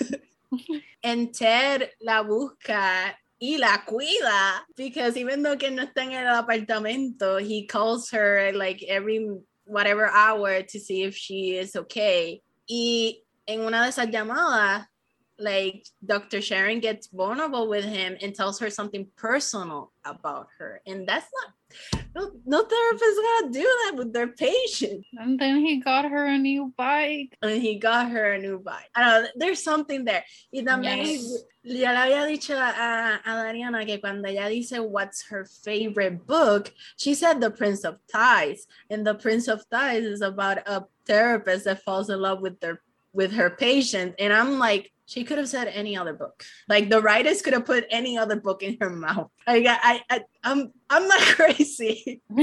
This is full on mid 2010s Tumblr mode. They're like, ah, si dijo esto, significa que esto va a pasar y esto va a I'm pasar otro. connecting the. Y, y, y, y es like evidencia utilizando los GIFs. They do have God, bunkers chemistry. they though. have insane chemistry. Yo pensé, I was convinced que algo iba a pasar cuando Ted, Ted, take, Ted takes personally the fact that she leaves. Okay, that he was he cares too much about that. he Like he does, she doesn't say goodbye face to face, and he's like, "How dare you?" You out of anyone know all of the abandonment issues I have. How dare you do this? Y cuando está leyendo la carta al frente de ella, he starts joking and then jokes stop. And they're just looking at each other for a while. Y yo estaba con el corazón like a las millas. Yo, oh my God, are they gonna do it? Are they gonna do it? Are they Are they gonna gonna do it? Are they gonna kiss? Like I, I really thought about it, but I can't. Like Dr. Sharon seems so by the book that I don't know if she she would dare. Like I, I feel like she's she hasn't even entertained that possibility. She's like, he's my patient. I'm not gonna do that. Like, I think not- she just, I think she just might be in deep denial. yeah, I think I think she hasn't Maybe- acknowledged that. Maybe the She's not even gonna consider it. Like she's just like he's my patient. I'm not even. He's, he's not even like a like a romantic sexual being to me Mhm. at this point. maybe the distance that she has from him now will make her realize. Yes. Like, Y si no pasa, we'll go Fan back fiction. to fan fiction. Yes. yes. Yes. That is fan fiction's true purpose. Because I love Sassy. Don't get me wrong. I do. I I, love I, Sassy. I, fucking adore whenever she's on screen. I love how horny she is for Ted because, of course, Ted looks like Jason Sudeikis. Of course. I, I think Jason Sudeikis is very handsome, but when he's Ted Lasso, I just I just can't. I'm just like he has never been more unattractive to me. He's just like he's too much of a dad. Like it, it feels weird to lust after the ultimate dad, at least to me. Yo, yo, yo totalmente lo opuesto. I have, I have no self control. I am a glutton. Uh, whenever Ted like actually swears, I get like a. Wait a second. Because, you know, Ted se censura durante the entire show y de vez en cuando se le sale el bullshit o el fuck y yo hago, espérate, espérate, espérate, let me rewind that but right real quick. I have no qualms. I am also attracted to Bob Belcher, so I don't know what that says about me. I mean, it definitely tells you I have daddy issues, but uh, that's a conversation for another day. Are we missing any room? I, feel like we talk about Sam and Rebecca. We talk about Roy and Keely. We talk about Ted Lasso or Sassy or Dr. Sharon. Who knows? And um, I think that's it. what what's the nickname Sassy has for Ted? I, I love it. Este My my Boro man. Marlboro man, Sa- Sassy Smurf. That's so cute. That's adorable. That is just like that is a reference for old ass people for like the 70s. Porque Marlboro Man es una mascota que tenía the cigarette company. Que it's a dude that actually looks like Ted. He had a mustache and Yeah. shit. And un cowboy, I think. But it's like from the woof. Super old. One of my favorite fucking jokes in este show is cuando Sassy and Rebecca are talking y Rebecca le pregunta like, was he like that all the time during sex? Y Sassy's like, yes, he's so eager to please. It was magnificent. Y yo le mando un mensaje a Paola que decía, I believe her. I believe that. I truly do. I believe uh, that man knows how to eat pussy because it's all uh. about the validation. Oh, we forgot Coach Beard. Coach Oh, Beard! Coach Beard. Coach Beard, another man that I would let ruin my life. oh my god. Okay, so yo vi el episodio de Coach Beard, el, the episode, hoy. Lo vi as I was going to Planet Fitness. Porque ya llevaba como cuatro días sin ir, and I was like, I have, I have to go. Let me tell you something. Thank God que everyone at Planet Fitness se pone audífonos y pichea. Because I was like actively reacting to lo que estaba pasando en el episodio as it went on. Like I was that person. I was like, ¿Qué? no.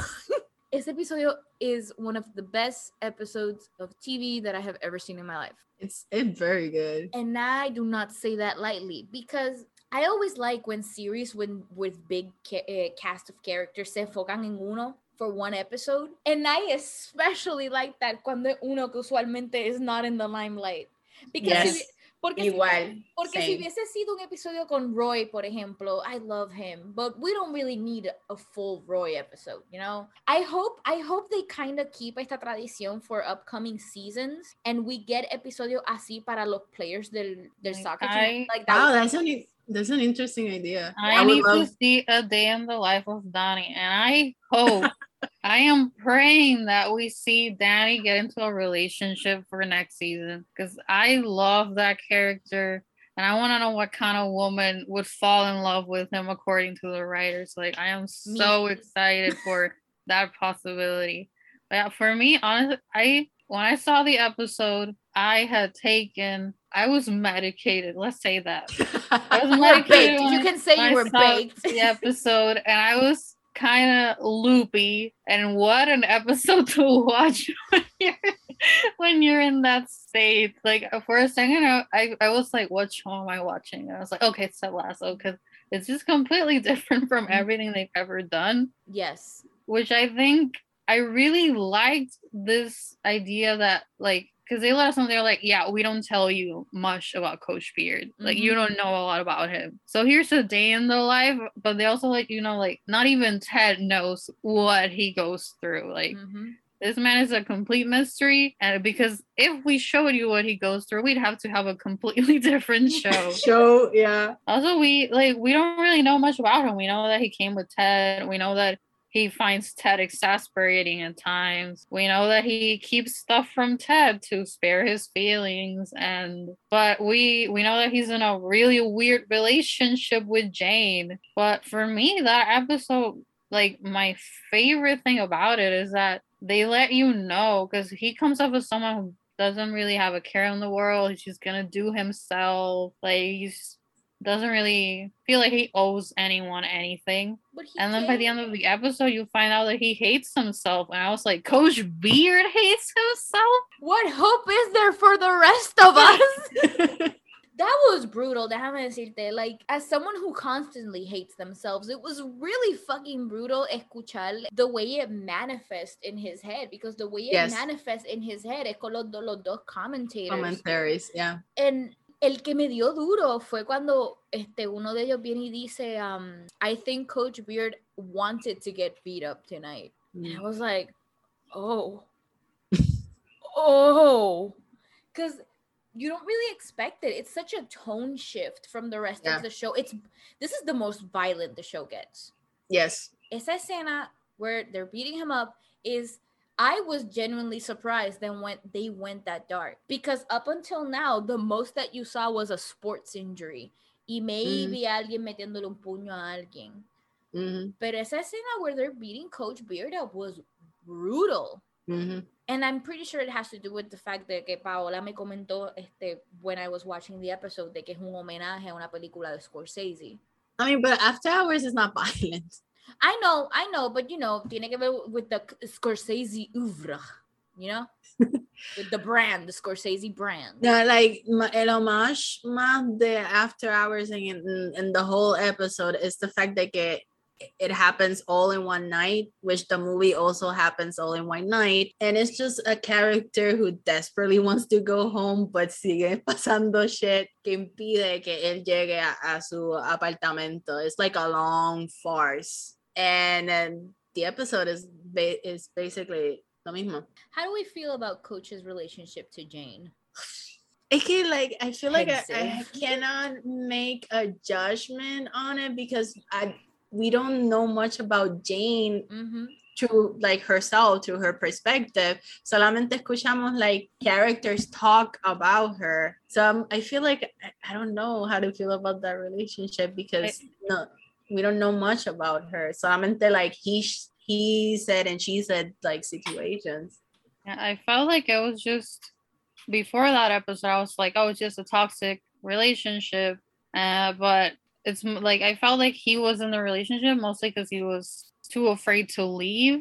But then by the end, I'm like, wait, does he actually care about her? Mhm. Like, are they actually in love, but they just don't know how to communicate or they're not willing to compromise? And like Paola said, like, I don't, I, I want to see Jane's side because Yeah. Because he really like he, she's kind of written off as like kind of like a little bit of like a psycho and controlling and unpredictable but he went out of his way to find this woman so there's something there I hope there's a Jane episode in the next season. The actress who plays Jane is also a writer in the show, so I hope that she Ah. pitches a Jane episode because I'm very interested in that character. Like lo Yeah. poquito que tú ves de ella, she's kind of like interesting. She's just kind of weird. She's a weirdo. yeah. I love it. Este, Cuando le pone el, el, el hat that he looks like Oliver Twist. And she's like, that's my kink actually. ah, she sounds she sounds a little feral and unhinged, and I like when female characters are like that. It's Este, interesting. I like it when they're like that and their partner is just like their partner's just like god i love you you, you crazy bitch like i really like that dynamic A mí lo que me mató de ese episodio es cuando él está en la iglesia and he's he's just like the night's been shit. He's been through a lot. He's just talking to God. He's angry at God as we all are. Y en una él dice like I don't know what it is about her, but I just know that when she's around the world is more interesting. And I was just like, "Oh, maybe Great this line. can work." That's the line that made me believe. And honestly, I believe him because that town seems pretty boring. To, pretty boring to live in. And como que the same people all the time doing the same things. And I feel like someone who's I feel like like that. there are like yeah, someone like that is is gonna lose it at one point. Like they need some something different. Mhm. Estos tres viven en la barra. They're never out of it. I love that this what this show does with its minor characters. They Este, have just three so personality, so much personality, pero unos characters que no salen tanto. But the moments that they do, like remember them. You remember them. It's insane. One of the first jokes they do para demostrarle sus personalities es bien al principio en season one cuando uno de ellos, the big one, is like, oh, but he's doing his best and look, he has his son with him. Y uno de los scrawny ones le dice, don't humanize him. Like I love that. I love that because Mhm. again, a lesser show would have written these three characters off as the as the three stooges. Y ya, mm-hmm. be done with it over. Pero el show goes out of its way to show you that mira, they care about this game because this means something to them. La escena cuando van al field y empieza we are the champions. Oh, that melted me. yes, same. Ooh, they were like kids. And it made me feel so good in my heart. I love how this show, they're like sport, like sports lend itself to such toxic masculinity. And there are such few toxically masculine characters on this show. And the one character that is like that, the show is like, fuck him. like, he's the bad guy now. Yeah. We don't like him. We. I really like- guy. I really love that we see sports fans just being a bunch of guys that go to the same bar but are super respectful to the bar owner and like they're not picking fights all the time. Like I feel like in another town, Ted Lasso would have gotten like the shit beat out of him. Like he wouldn't be able to walk down the street. But in this show where men address their problems and care about one another and want to have healthy psyches, they realize that Ted is not the problem and they leave that man alone. Like, sure, he gets heckled and stuff, but it's not like he's not the scapegoat, which I feel like would happen in any other show and probably happens in real life. I am sure that there are Mhm. coaches out there that have been threatened with like terrible things. So I really love that. It's just so nice to see an environment that's usually not this wholesome just be so uplifting and positive. And it really highlights what's great about sports to the point where at one point I was like maybe soccer isn't boring and maybe I could get into it and I was like no Same. it's soccer Yeah. soccer isn't like in Ted Lasso what's wrong with me I, I forgot this is fiction for a second Yo en una, like, no le, no le terminé mandando este mensaje a Paola because I had, uh, me distraje haciendo otra cosa, but I was like, maybe I should start watching soccer just to feel something. Just to be a maybe part of something. Yeah, I think the show does well, like showing you like the positive a- aspects of being a sports fan. It's like the community, like yes. You have a community of people who are invested in the same thing, and there's unity and solidarity because they're fans of a team that is That loses loses. most of the time, and that's loyalty, man. Because it's not a a grade A team; it's just Mhm. like a mid tier team. Like a veces gana, a veces pierde, but like But they would die for not- that team. but they will die for that team. It's like that type of loyalty, eh, eh, very like wholesome to see. No, y, y Y- el camaraderie que tienen entre los mismos players, because one of the Oh, best it's scenes amazing de este, one of the best fucking scenes de este season es cuando Sam gets a haircut. Oh, Yes. I love that episode was beautiful. It was it was so tender and the way that It was tender and funny without being Yeah. judgmental.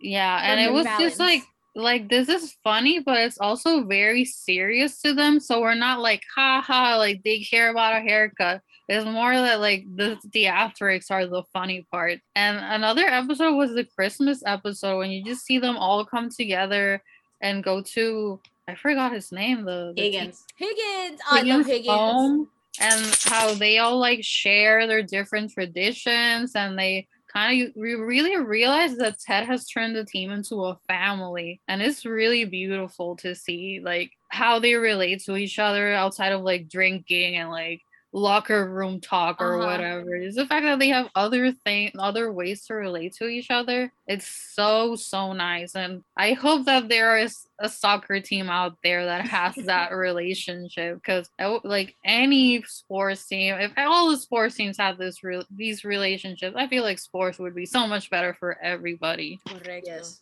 Correcto. I just remember a romance that we haven't talked about. Yes, Higgins and his wife. I fucking love that marriage. I love them. in a lesser show, he would be like in an unhappy marriage, like she Mhm. would be like castrating, or his home she life would- would, be terrible. Or but she he would just, like- resent his job. yeah, but they just really love each other. They're just a really happy family, and he goes They're to the job. in real life. They, oh my That makes God, that's sense. So cute. That makes sense. Este, but I really love that relationship porque en el show it kind of functions as an anchor because cuando todos los, do- los demás are like suffering with the relationship, they go to Leslie and they and for advice and shit. And Leslie's marriage helps them realize like what a type of relationship they want or like to guide them and uh, to be better in their own relationships también. It's like I love them a lot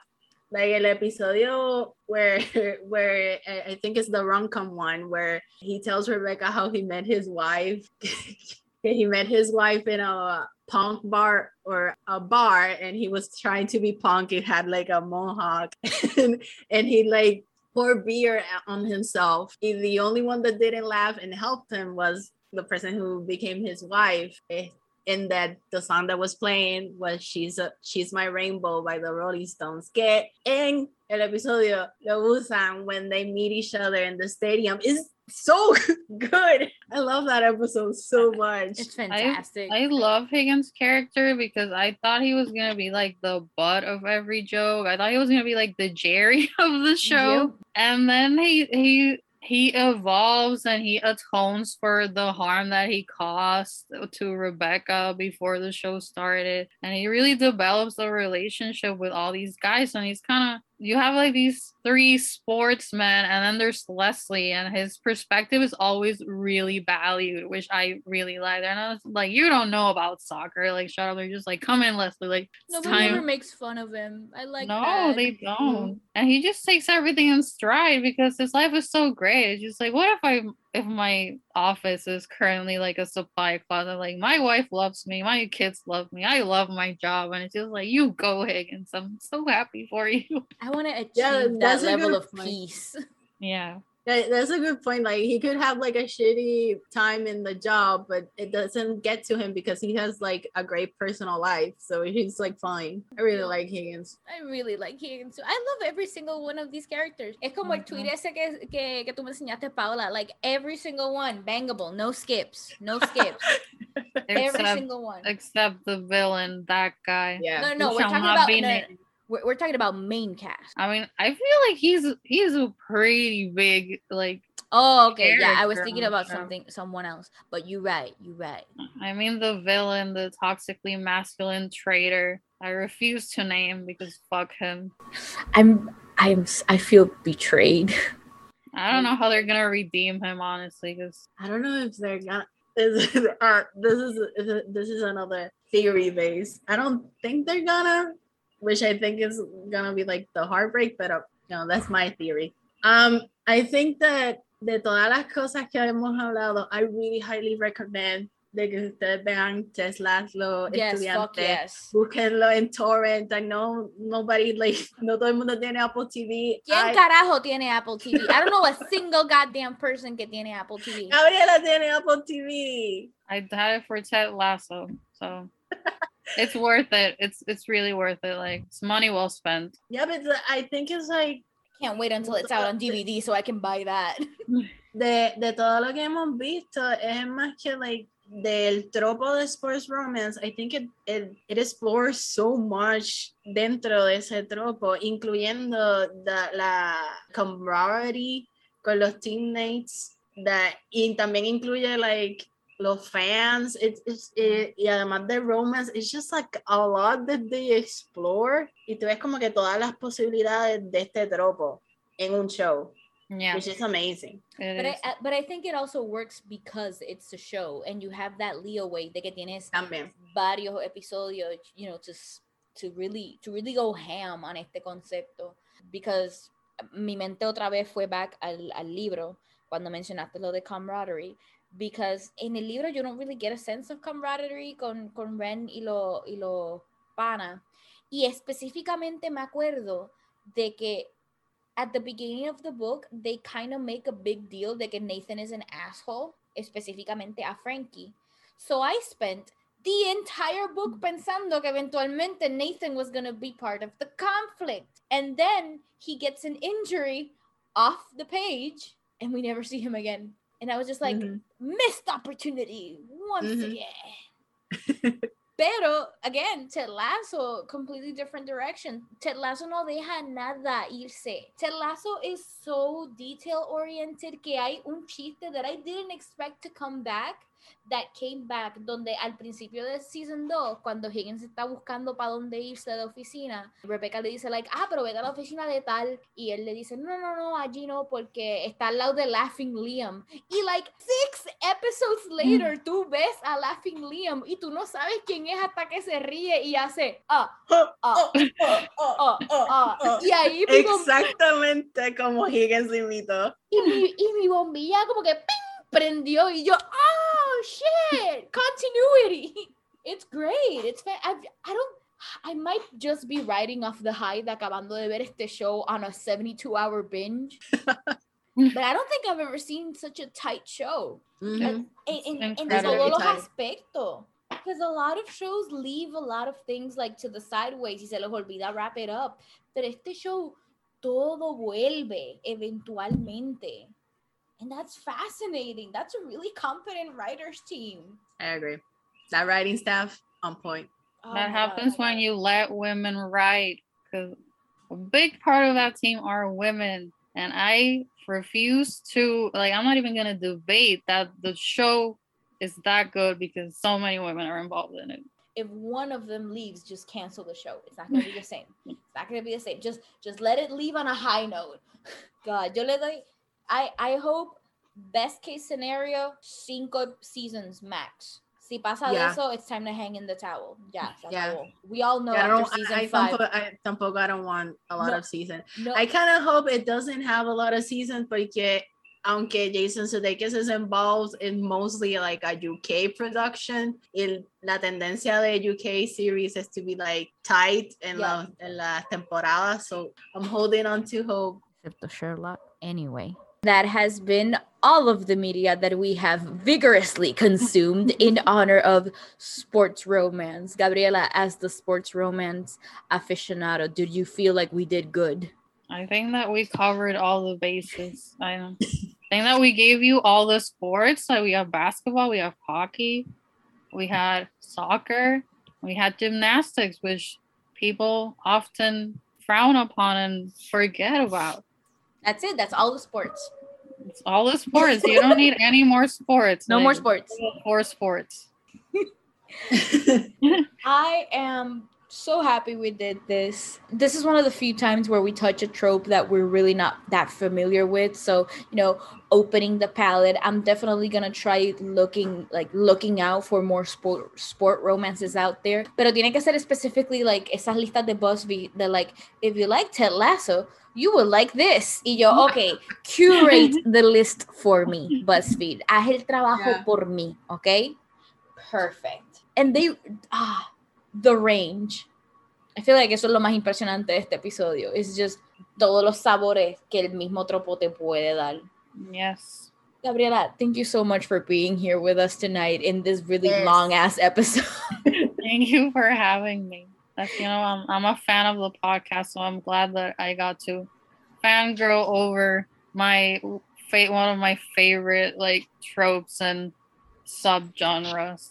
It's such a specific niche subgenre that I, like my respect for you like goes like like ya, ya estaba arriba y, y como que escaló a un nivel que yo no sabía que podía because wow it's so hard to find people that are, are into really niche like subgenres of mm-hmm. romance porque usualmente es like you're either an enemies to lovers or a friends to lovers. Y esos son los mm-hmm. campos más, más, más like intense. But then there's the rest of us. Thank you so much for being here. Uh, si te quieres promocionar, where can people find you? Uh, yes, you can find me on Twitter uh, at Gawa underscore RT. I tweet about everything and nothing. I, I like to think I'm, I'm fun to follow. So if you want to follow me, when I will be obsessively tweeting about the next season of Ted Lasso, that's for sure. And on Instagram, don't really post much on Instagram, but I am Gabriela RT underscore underscore. Nice. Uh, Gabriela is also a writer and she had Yes. a big piece this year con Bitch Media, creo que era, ¿verdad? Yes. So you can check that out too. We'll put it in the show notes down below para que lo chequen. Really insightful, very well written. I feel like it was Thank very well handled. And that's gonna be all from us today. We're finally gonna let you guys move on with your lives. So Remember that we have our Patreon estudiantes. La matrícula. Gracias a Ana Negron, Filippi, for making us sound Good. amazing. editing out all of our mistakes, Correct. making Thank- this listenable. Correct. Thanks to Leonor Vega for nuestro logo that we adore. You can follow her at Lola Renegada or at Menade or at Agenda Colegista in Instagram. Please do. Their work is fantastic. Correct. And we wish you all like a happy Estación de Gracias. Thanksgiving. todo lo que tengan que comer. I hope that your family members don't say anything racist or homophobic or sexist and you can eat your food in peace. Or fat phobic, considerando that we've all gained a little bit of quarantine weight, and that's something that's very hard to swallow for many of them. So, come sin culpa, disfrútate ese pavo, no se tiene todos los días. Arroz con gandules, lechón, lo que te pongan en el plato, disfrútatelo, que eso no viene todos los días. Correct. So, good night. Good luck and good fuck.